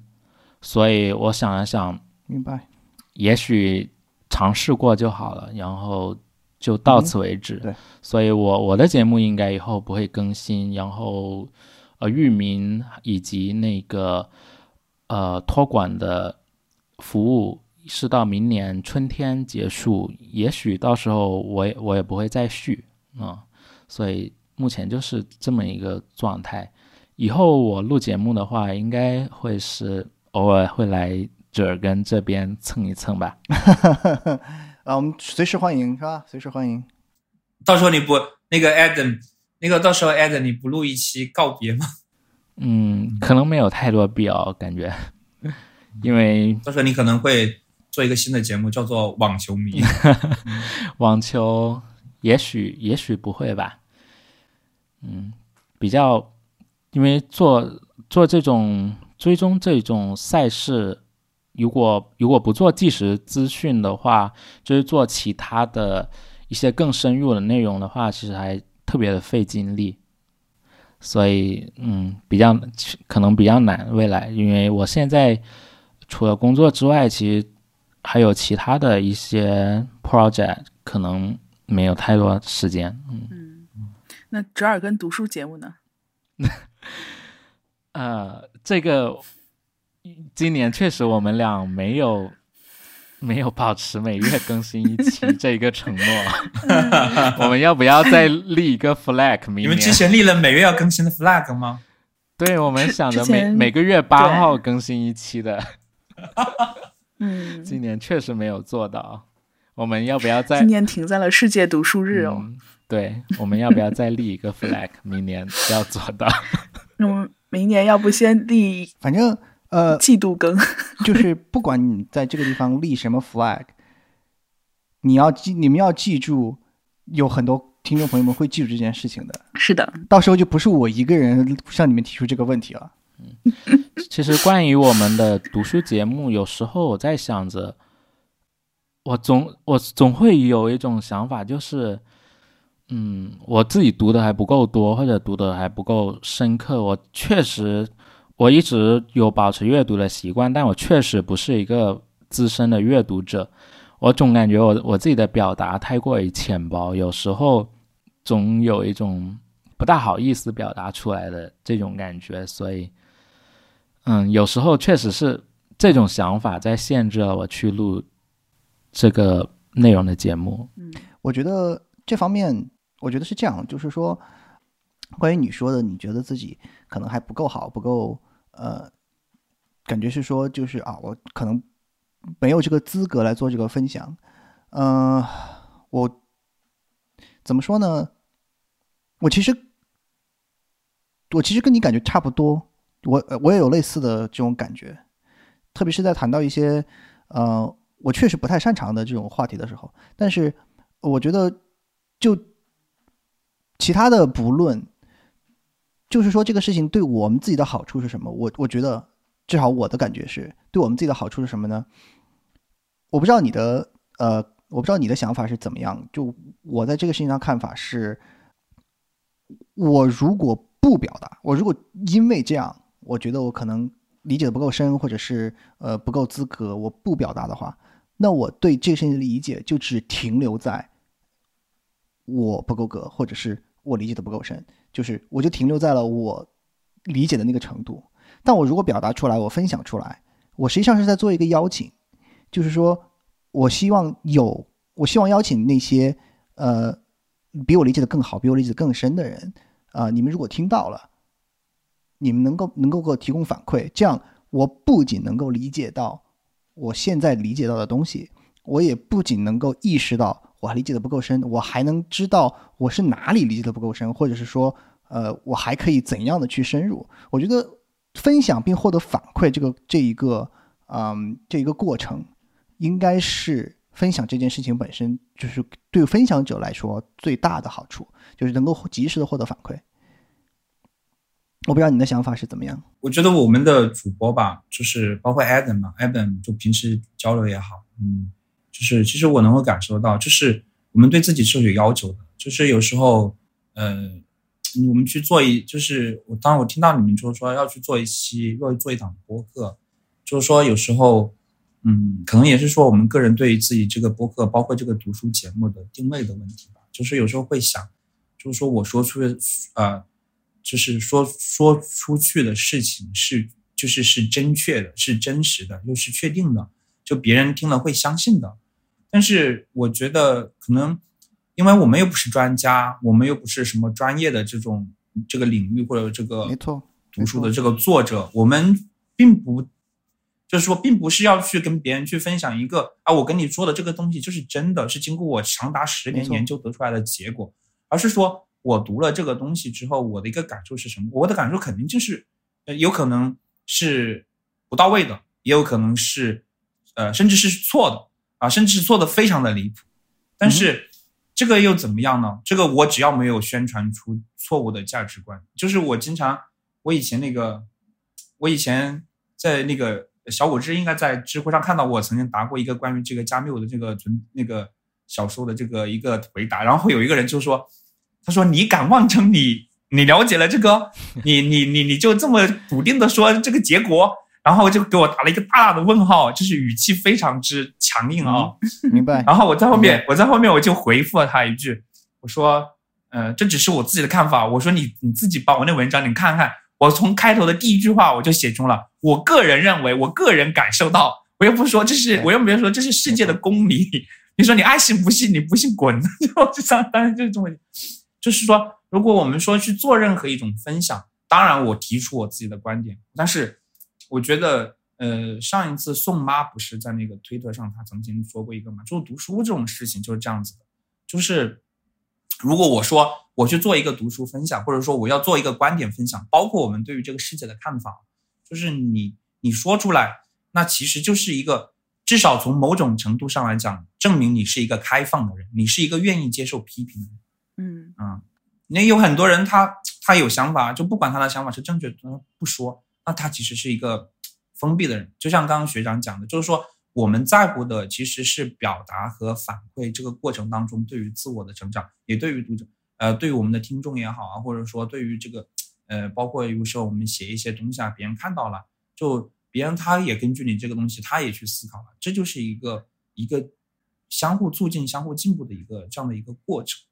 嗯，所以说，呃，有时候对，没错，不需要太过于去在意说一定要做的那么的精准啊，或者说觉得自己好像不够啊，就说你就是你有什么想法就说出来呗，嗯，这个我们做播客，我觉得。其实就是这种想法。那我如果我们不能够随心所欲的谈，然后我做任何事情，说出任何一个观点之前，我们还要努力的思考它正确吗？对别人听的反应是什么样？那我们没办法做任何的分享，也没有办法去做任何的这种博客节目。对我是我是这么想的。对，没错，这是我对这个理解。当然了，就是我我又但是我又想起来了，就是。因为就想起了我要跟小伙子做那个播客，因为 那个白痴这个坎是过不去啊！我跟你讲，对，为什么坎过不去？因为那是我本科毕业论文的呃研究对象，我本身又是学这个的，所以说呃我在做这个的时候，我又跟又跟我刚刚讲那些又不太不太一样。因为如果我就是我我当当时小果子讲起来要做这个时候，我当时是很认真的思考了这个事情，就是说因为。这是我研究的领域，是我研究的方向。如果我说出来了，我不能够说我百分之百准确的，但是我必须要提供一条，就是，呃，就是一条好的一点的路径，就是给别人一种，嗯，就是说我至少是专业的啊，因为在做这件事情上，呃，我不是一个普通的，比如说我随便看了一部什么书，看了一本书，我就来分享，或者大家规定了一本什么书，我来分享我的感受，而是这是我研究的领域，在我研究的领域，我一定要说出专业的话。这又是另外一个层次上的事情，就是说，如果我们在我们专业范围内，我们要说的像像小果汁做这种心理上的节目，当他去说一些话的时候，那你肯定要很认真的去讲，这是个什么样的心理现象，他会怎么怎么样，你肯定要用专业的语言去讲，因为这个时候别人会把你当把你说的话当真的。但是说我们去做做一个。比如说，我们看《复仇者联盟》，我就是不喜欢谁谁谁，你能拿我怎样？我无所谓啊，就是是吧？这个这个又是不一样的一个一个感觉。对，我就是普通的分享，跟你自己专业的专业内业内的这种呃交流，肯定是有区别的，肯定是不一样的。呃，其实就我提出，我今天提出这个问题，向两位主播提出这个问题，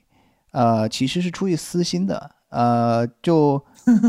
各位各位听众朋友肯定也听出来了，是吧？就，呃，我其实是想要拉他们俩垫背，就给我自己没有更新这件事情做一个铺垫，免得 呃各位听众朋友们催我是吧？给我催更，这个时候我就可以拉他们俩出来垫背，说你看他们俩也没有更新。但是我觉得是这样的，就是，嗯，其实其实就今天这这这期播客，今天把大家拉到这儿来。呃，做这样做这一期播客也是，大家都肯定看出来了，我是一个很自私的人，是吧？都是出于私心。今天这个也是出于一个私心，我是自己不想，总就是到了年就是年底了，哎，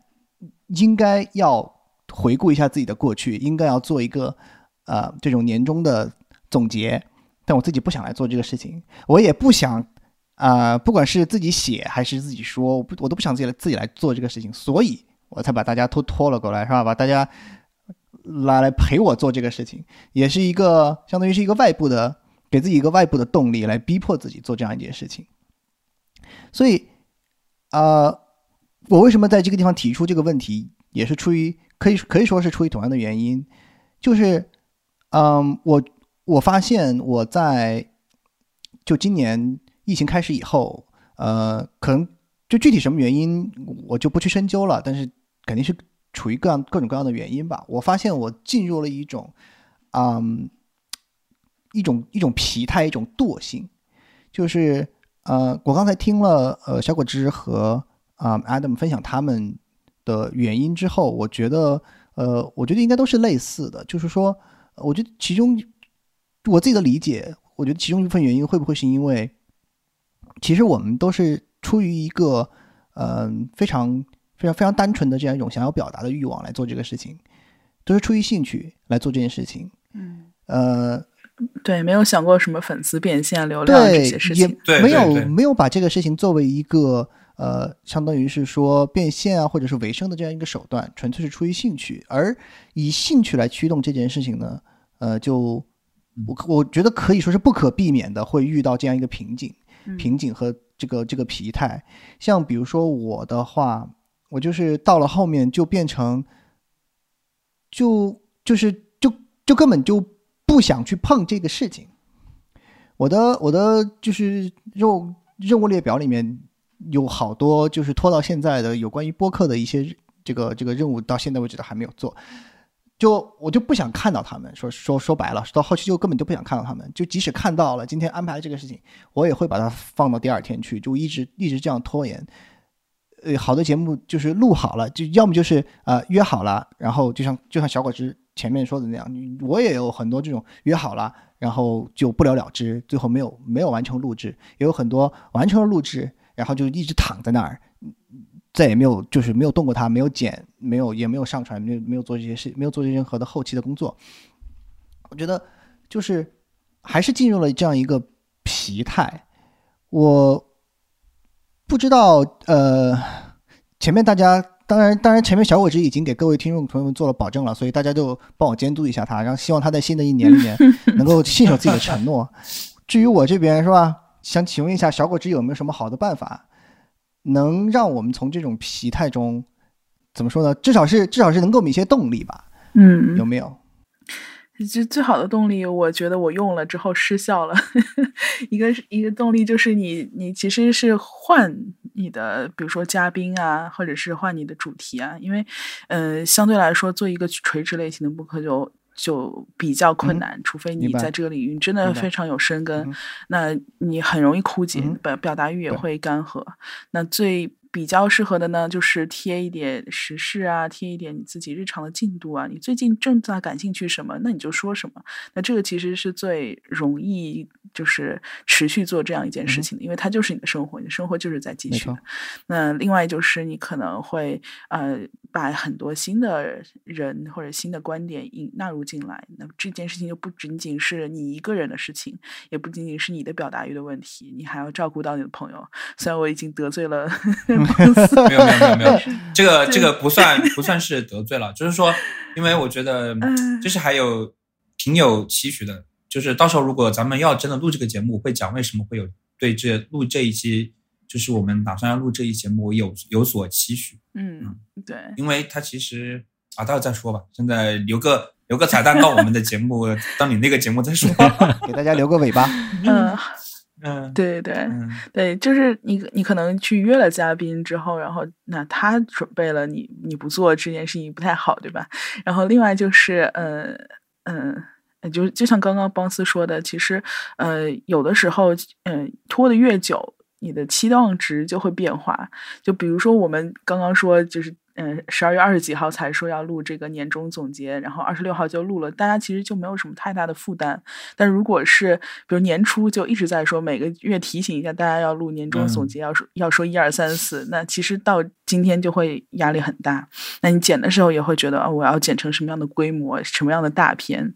就是越是不经意而为的事情，越容易把它做下去。嗯明白。我哎，我觉得，我觉得你刚才说最后说的这一点，呃，其实对我蛮有启发的。我觉得会不会就是像你说的，如果比如说，可能这是第一次，我们第一次做这个，你看我们第一次，我们这跟播客，呃，第一期节目就那个啊，复仇者联盟的那个复仇者，对啊，对，那么大难度，我们其实是我们其实是说说的不好听点，说是是是触触了这个录播客录制的非常多的这种禁忌的，对吧？对，嗯，多人异地分轨，对吧？各各种嗯各种、还翻车对对，还还翻车，还补录。反正 但是其实我们都还我们最后都做出来了，我们把这个事情不但做了，还还做出来了，还还还还一直做做到了现在。虽然虽然后面停更了，呃，我也不想承担这个责责任，是吧？所以我今天把你们拉过来垫背。但是呢，仍然是做了这么多期，我们也也也也一直做到现在了。嗯，所以我觉得会不会是这件事情做到后面之后，你反而因为你有了前面成功的经历，你有了前面的这一些呃这种这种一路走来的这种轨迹之后，你会嗯。你相当于就是你你的你你的想法就更多了，你你你你会担心更多事情，你会觉得你想的太多了，对你会你并你并不是你已经不是在单纯的表达了，你而而变成了就是在这之外，在表达之外有一些更多的东西，你会觉得啊，我这一期呃要用可要要就是呃要说一些什么东西，呃说完了之后听众会有什么反应？啊，然后或者是说呃我今天嗯。要这个这个这个这个主题要定什么东西，定完了定完了，然后可能嘉宾应该说什么，我应该说什么，我要先先写一份啊非常完好的提纲，然后呃中中途要记得要要怎么怎么样，就是有很多额外的东西给你加进来之后，它无形的就给你增增加了很多的精力。我觉得是，我觉得这个它就确实是变成一件你不想做的事情了，对，就变成了这样，就是就是你其实一开始你只是想表达，你只是我能我能插播一句不？我的我我的想法就是，我我就插一句，我就觉得就是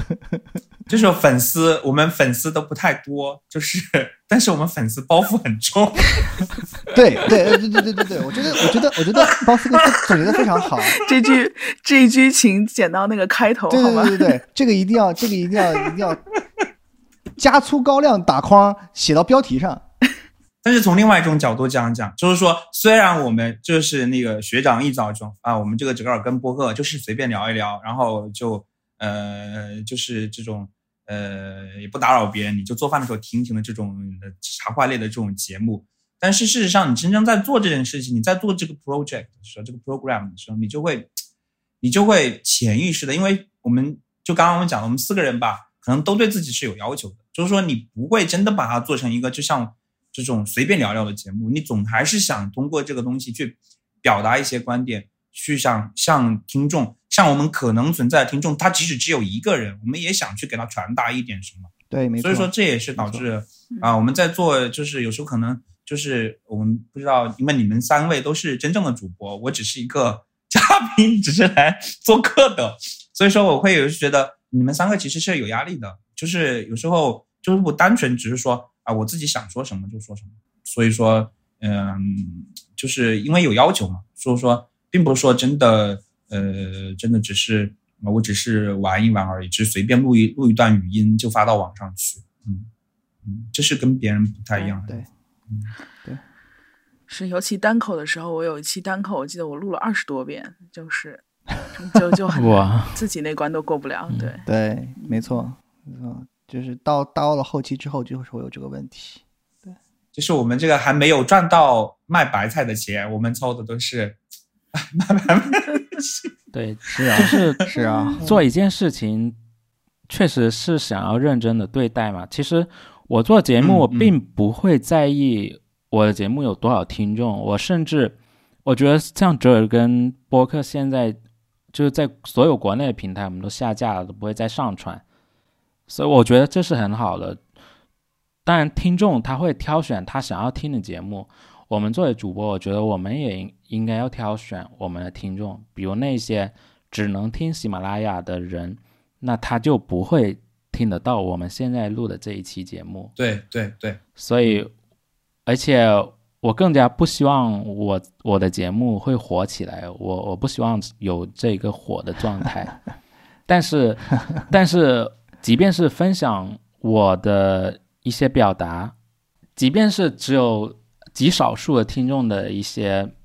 就是我们录一期节目的表达，确实也是非需要很认真的去对待。呃，这种认真的态度其实就是一种压力。对，确实有时候是感觉到难以为继。其实不止我们啦，呃，我就是观察了一下，就是从今年的下半年开始，其实很多呃简体中文的播客就已经渐渐的都在停更，就是那些个人的博客都在停更，包括我们的朋友呃奶昔羊的 Buy Coffee，其实也很久没有更了。嗯，对，呃，说到这一点，呃，我我插一句，就是，嗯，各位听众朋友可能不知道，我们今天本来还邀请了呃 Bite Coffee 的主播奶昔羊老师，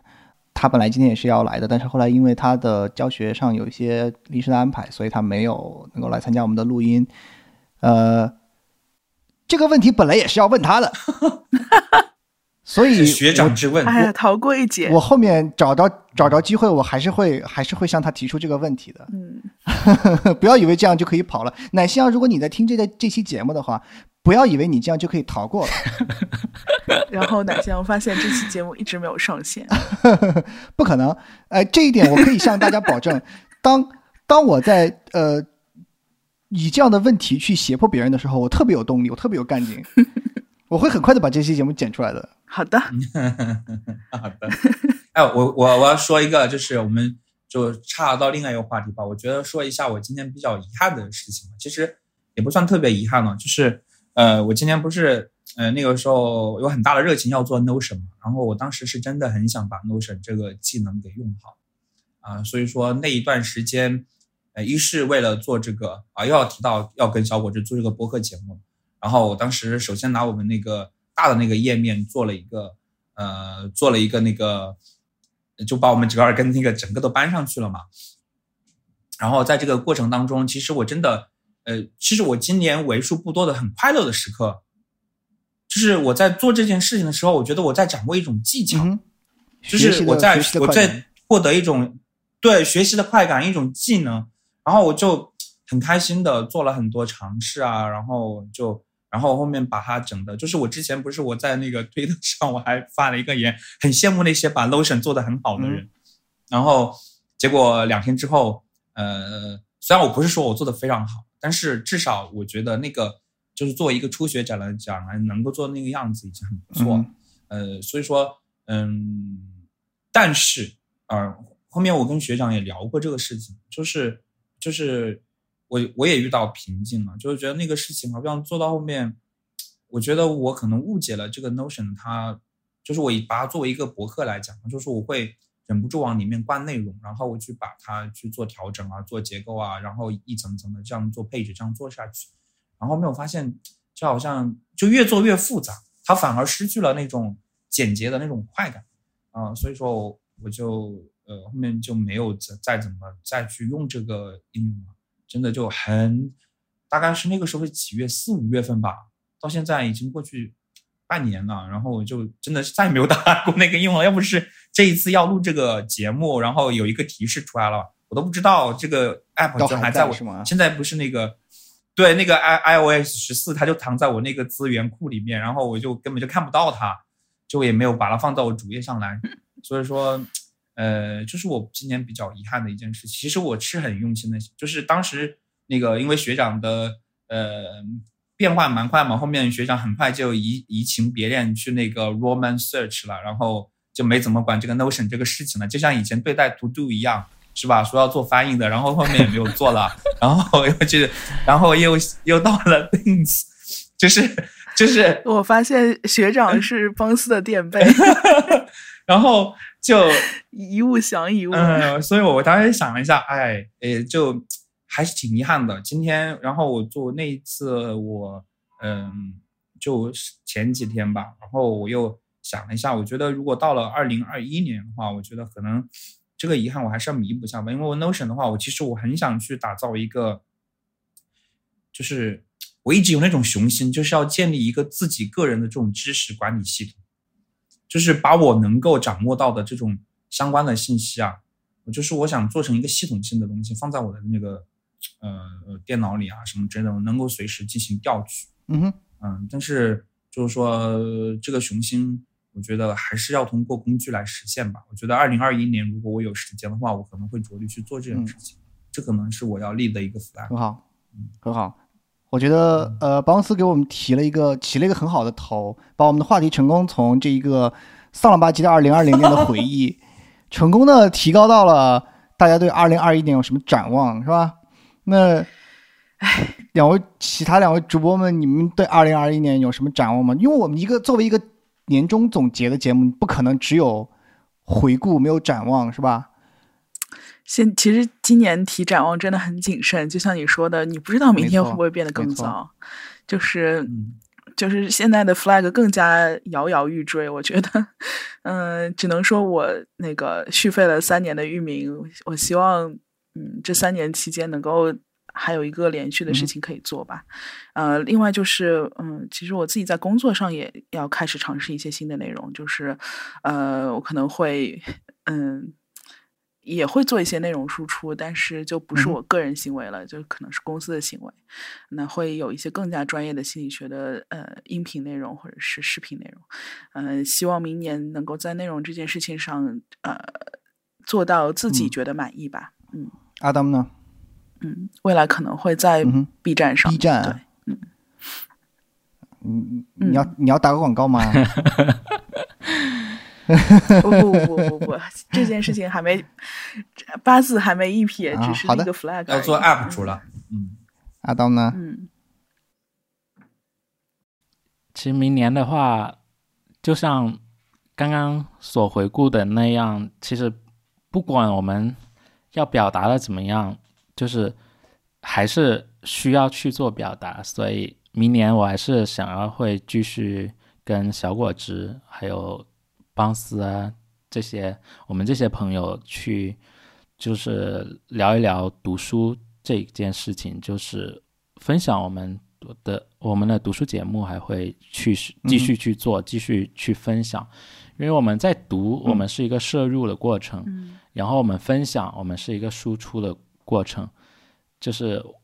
我们我我可能以前更在意的就是这一个摄入的过程，但是。我在输出这一方面确实做的还不足够好，也不足够自信吧。也许也是认为我觉得我不够好，所以也就不够自信，也就不够有动力去做这些事情。呃，我希望在新的一年，我能在这方面有一些长进。嗯。对，我觉得就像学长之前说的一样，就是记录啊，包括输出啊，其实都是呃体现我内在过程的一件事情。如果我读完之后我不输出，我甚至都不知道我内在经历了什么。嗯嗯，我觉得输出本身有助于我自己整理这一部分。嗯，我要不我们先立一个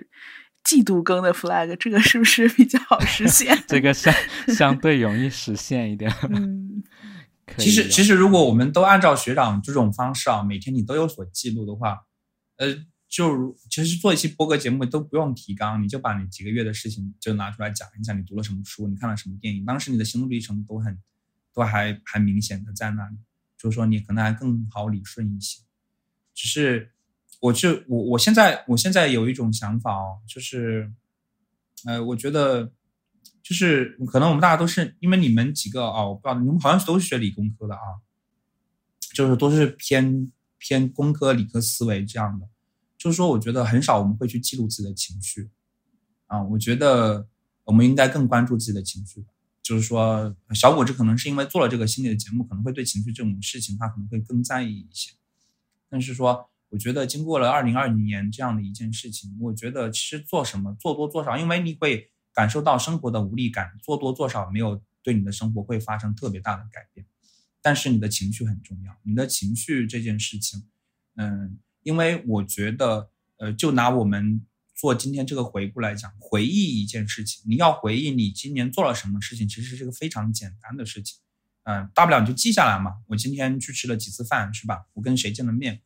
但是彼时的，但是扎心就不能有那么对。当时你的那个情绪，你当时比如说我们今天聊天的时候，我们是开心还是无聊还是愤怒啊？比如说 Adam 他讲的那个，我觉得 Adam 之前他之前讲的那种，比如说疫情期间他感到一种愤怒啊，或者什么样的感觉，我觉得就是就是我们得记住自己的情绪，情绪很重要。就是说你的人生这种，因为呃情绪关乎到你人生的体验，它关乎到我们，我像我们我们我觉得呃我们这一代人啊，就是说你如何，其实你在物质上你是容易得到满足的那，我们买一些设备都还买得起吧，生活工作中还是可以的。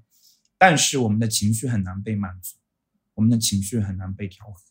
所以说我觉得，呃，如果到二一二二一年的话，也很难被看到。对，也很难被看到。所以说，嗯，而且我们没有宣，我们可能只有开心快乐的时间可以去宣泄，但是说你这个愤怒啊，你只能够通过其他途径去宣泄。我觉得可能要做个记录吧，嗯，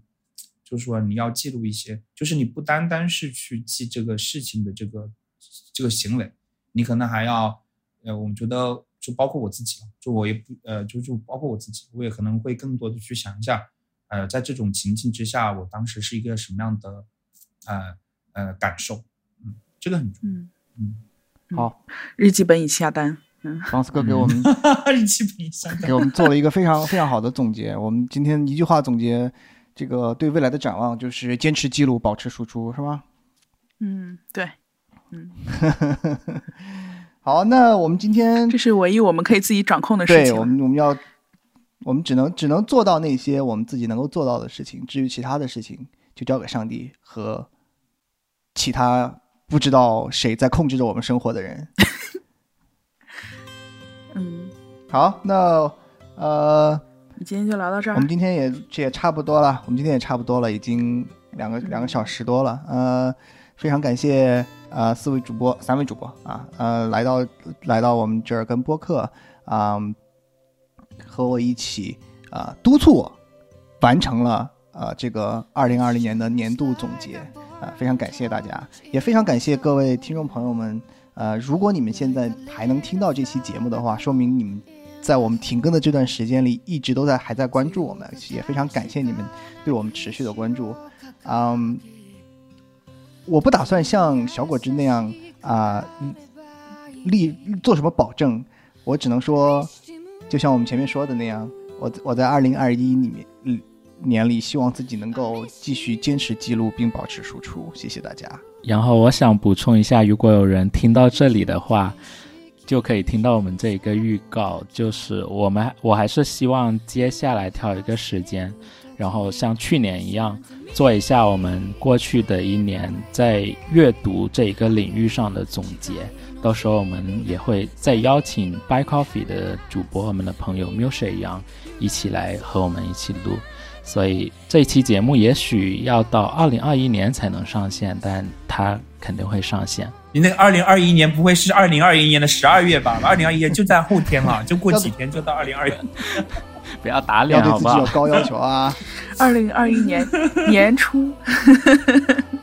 好，那以上就是这一期啊年终茶话会的全部内容。感谢大家的收听，我们明年再见。嗯，好，拜拜。好，拜拜，再见，拜拜，拜拜，拜拜，大家再见。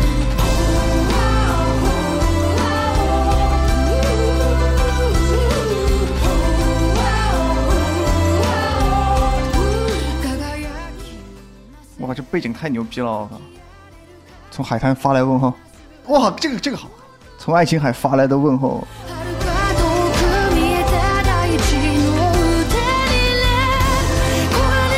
学长的开场是什么来着？欢迎大家来到折耳根年年画茶话会，什么什么年终茶话会。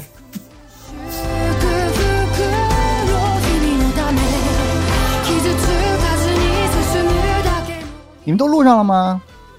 都录上了吗？录上了，录上了，录上。录音都开了是吧？开了。好，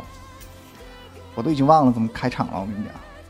呃，我先开个场吧。反正如果这一次失败了，就失败了，就没了，就这样。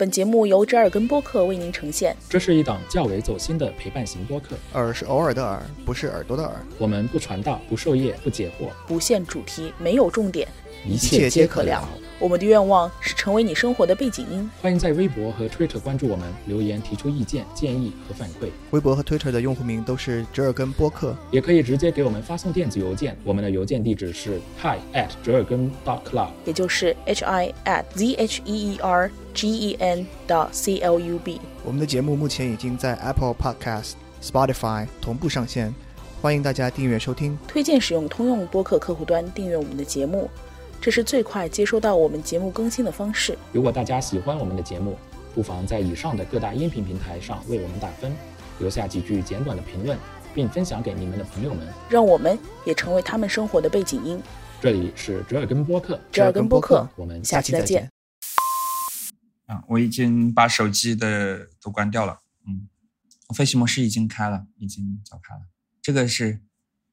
吸取上一次录那个复仇者联盟的教训吧。啊，你你的记忆还停留在复仇者联盟啊？我们已经 我们已经好多好多了。就那是我那是我唯一一次参加大型的录制活动吧，后面就只跟周董录过的。啊，对，而且翻车。那次好像你们两个人翻车了，是不是？还有 Fancy 也翻车了，中间拿了奶爸，嗯，中间拿了个电话补录，嗯，对，然后我跟家峰录的 也翻车，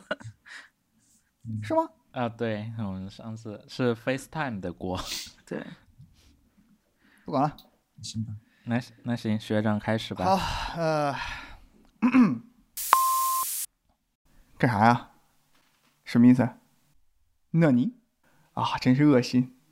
这个垃圾！谢谢，吃香肠吗？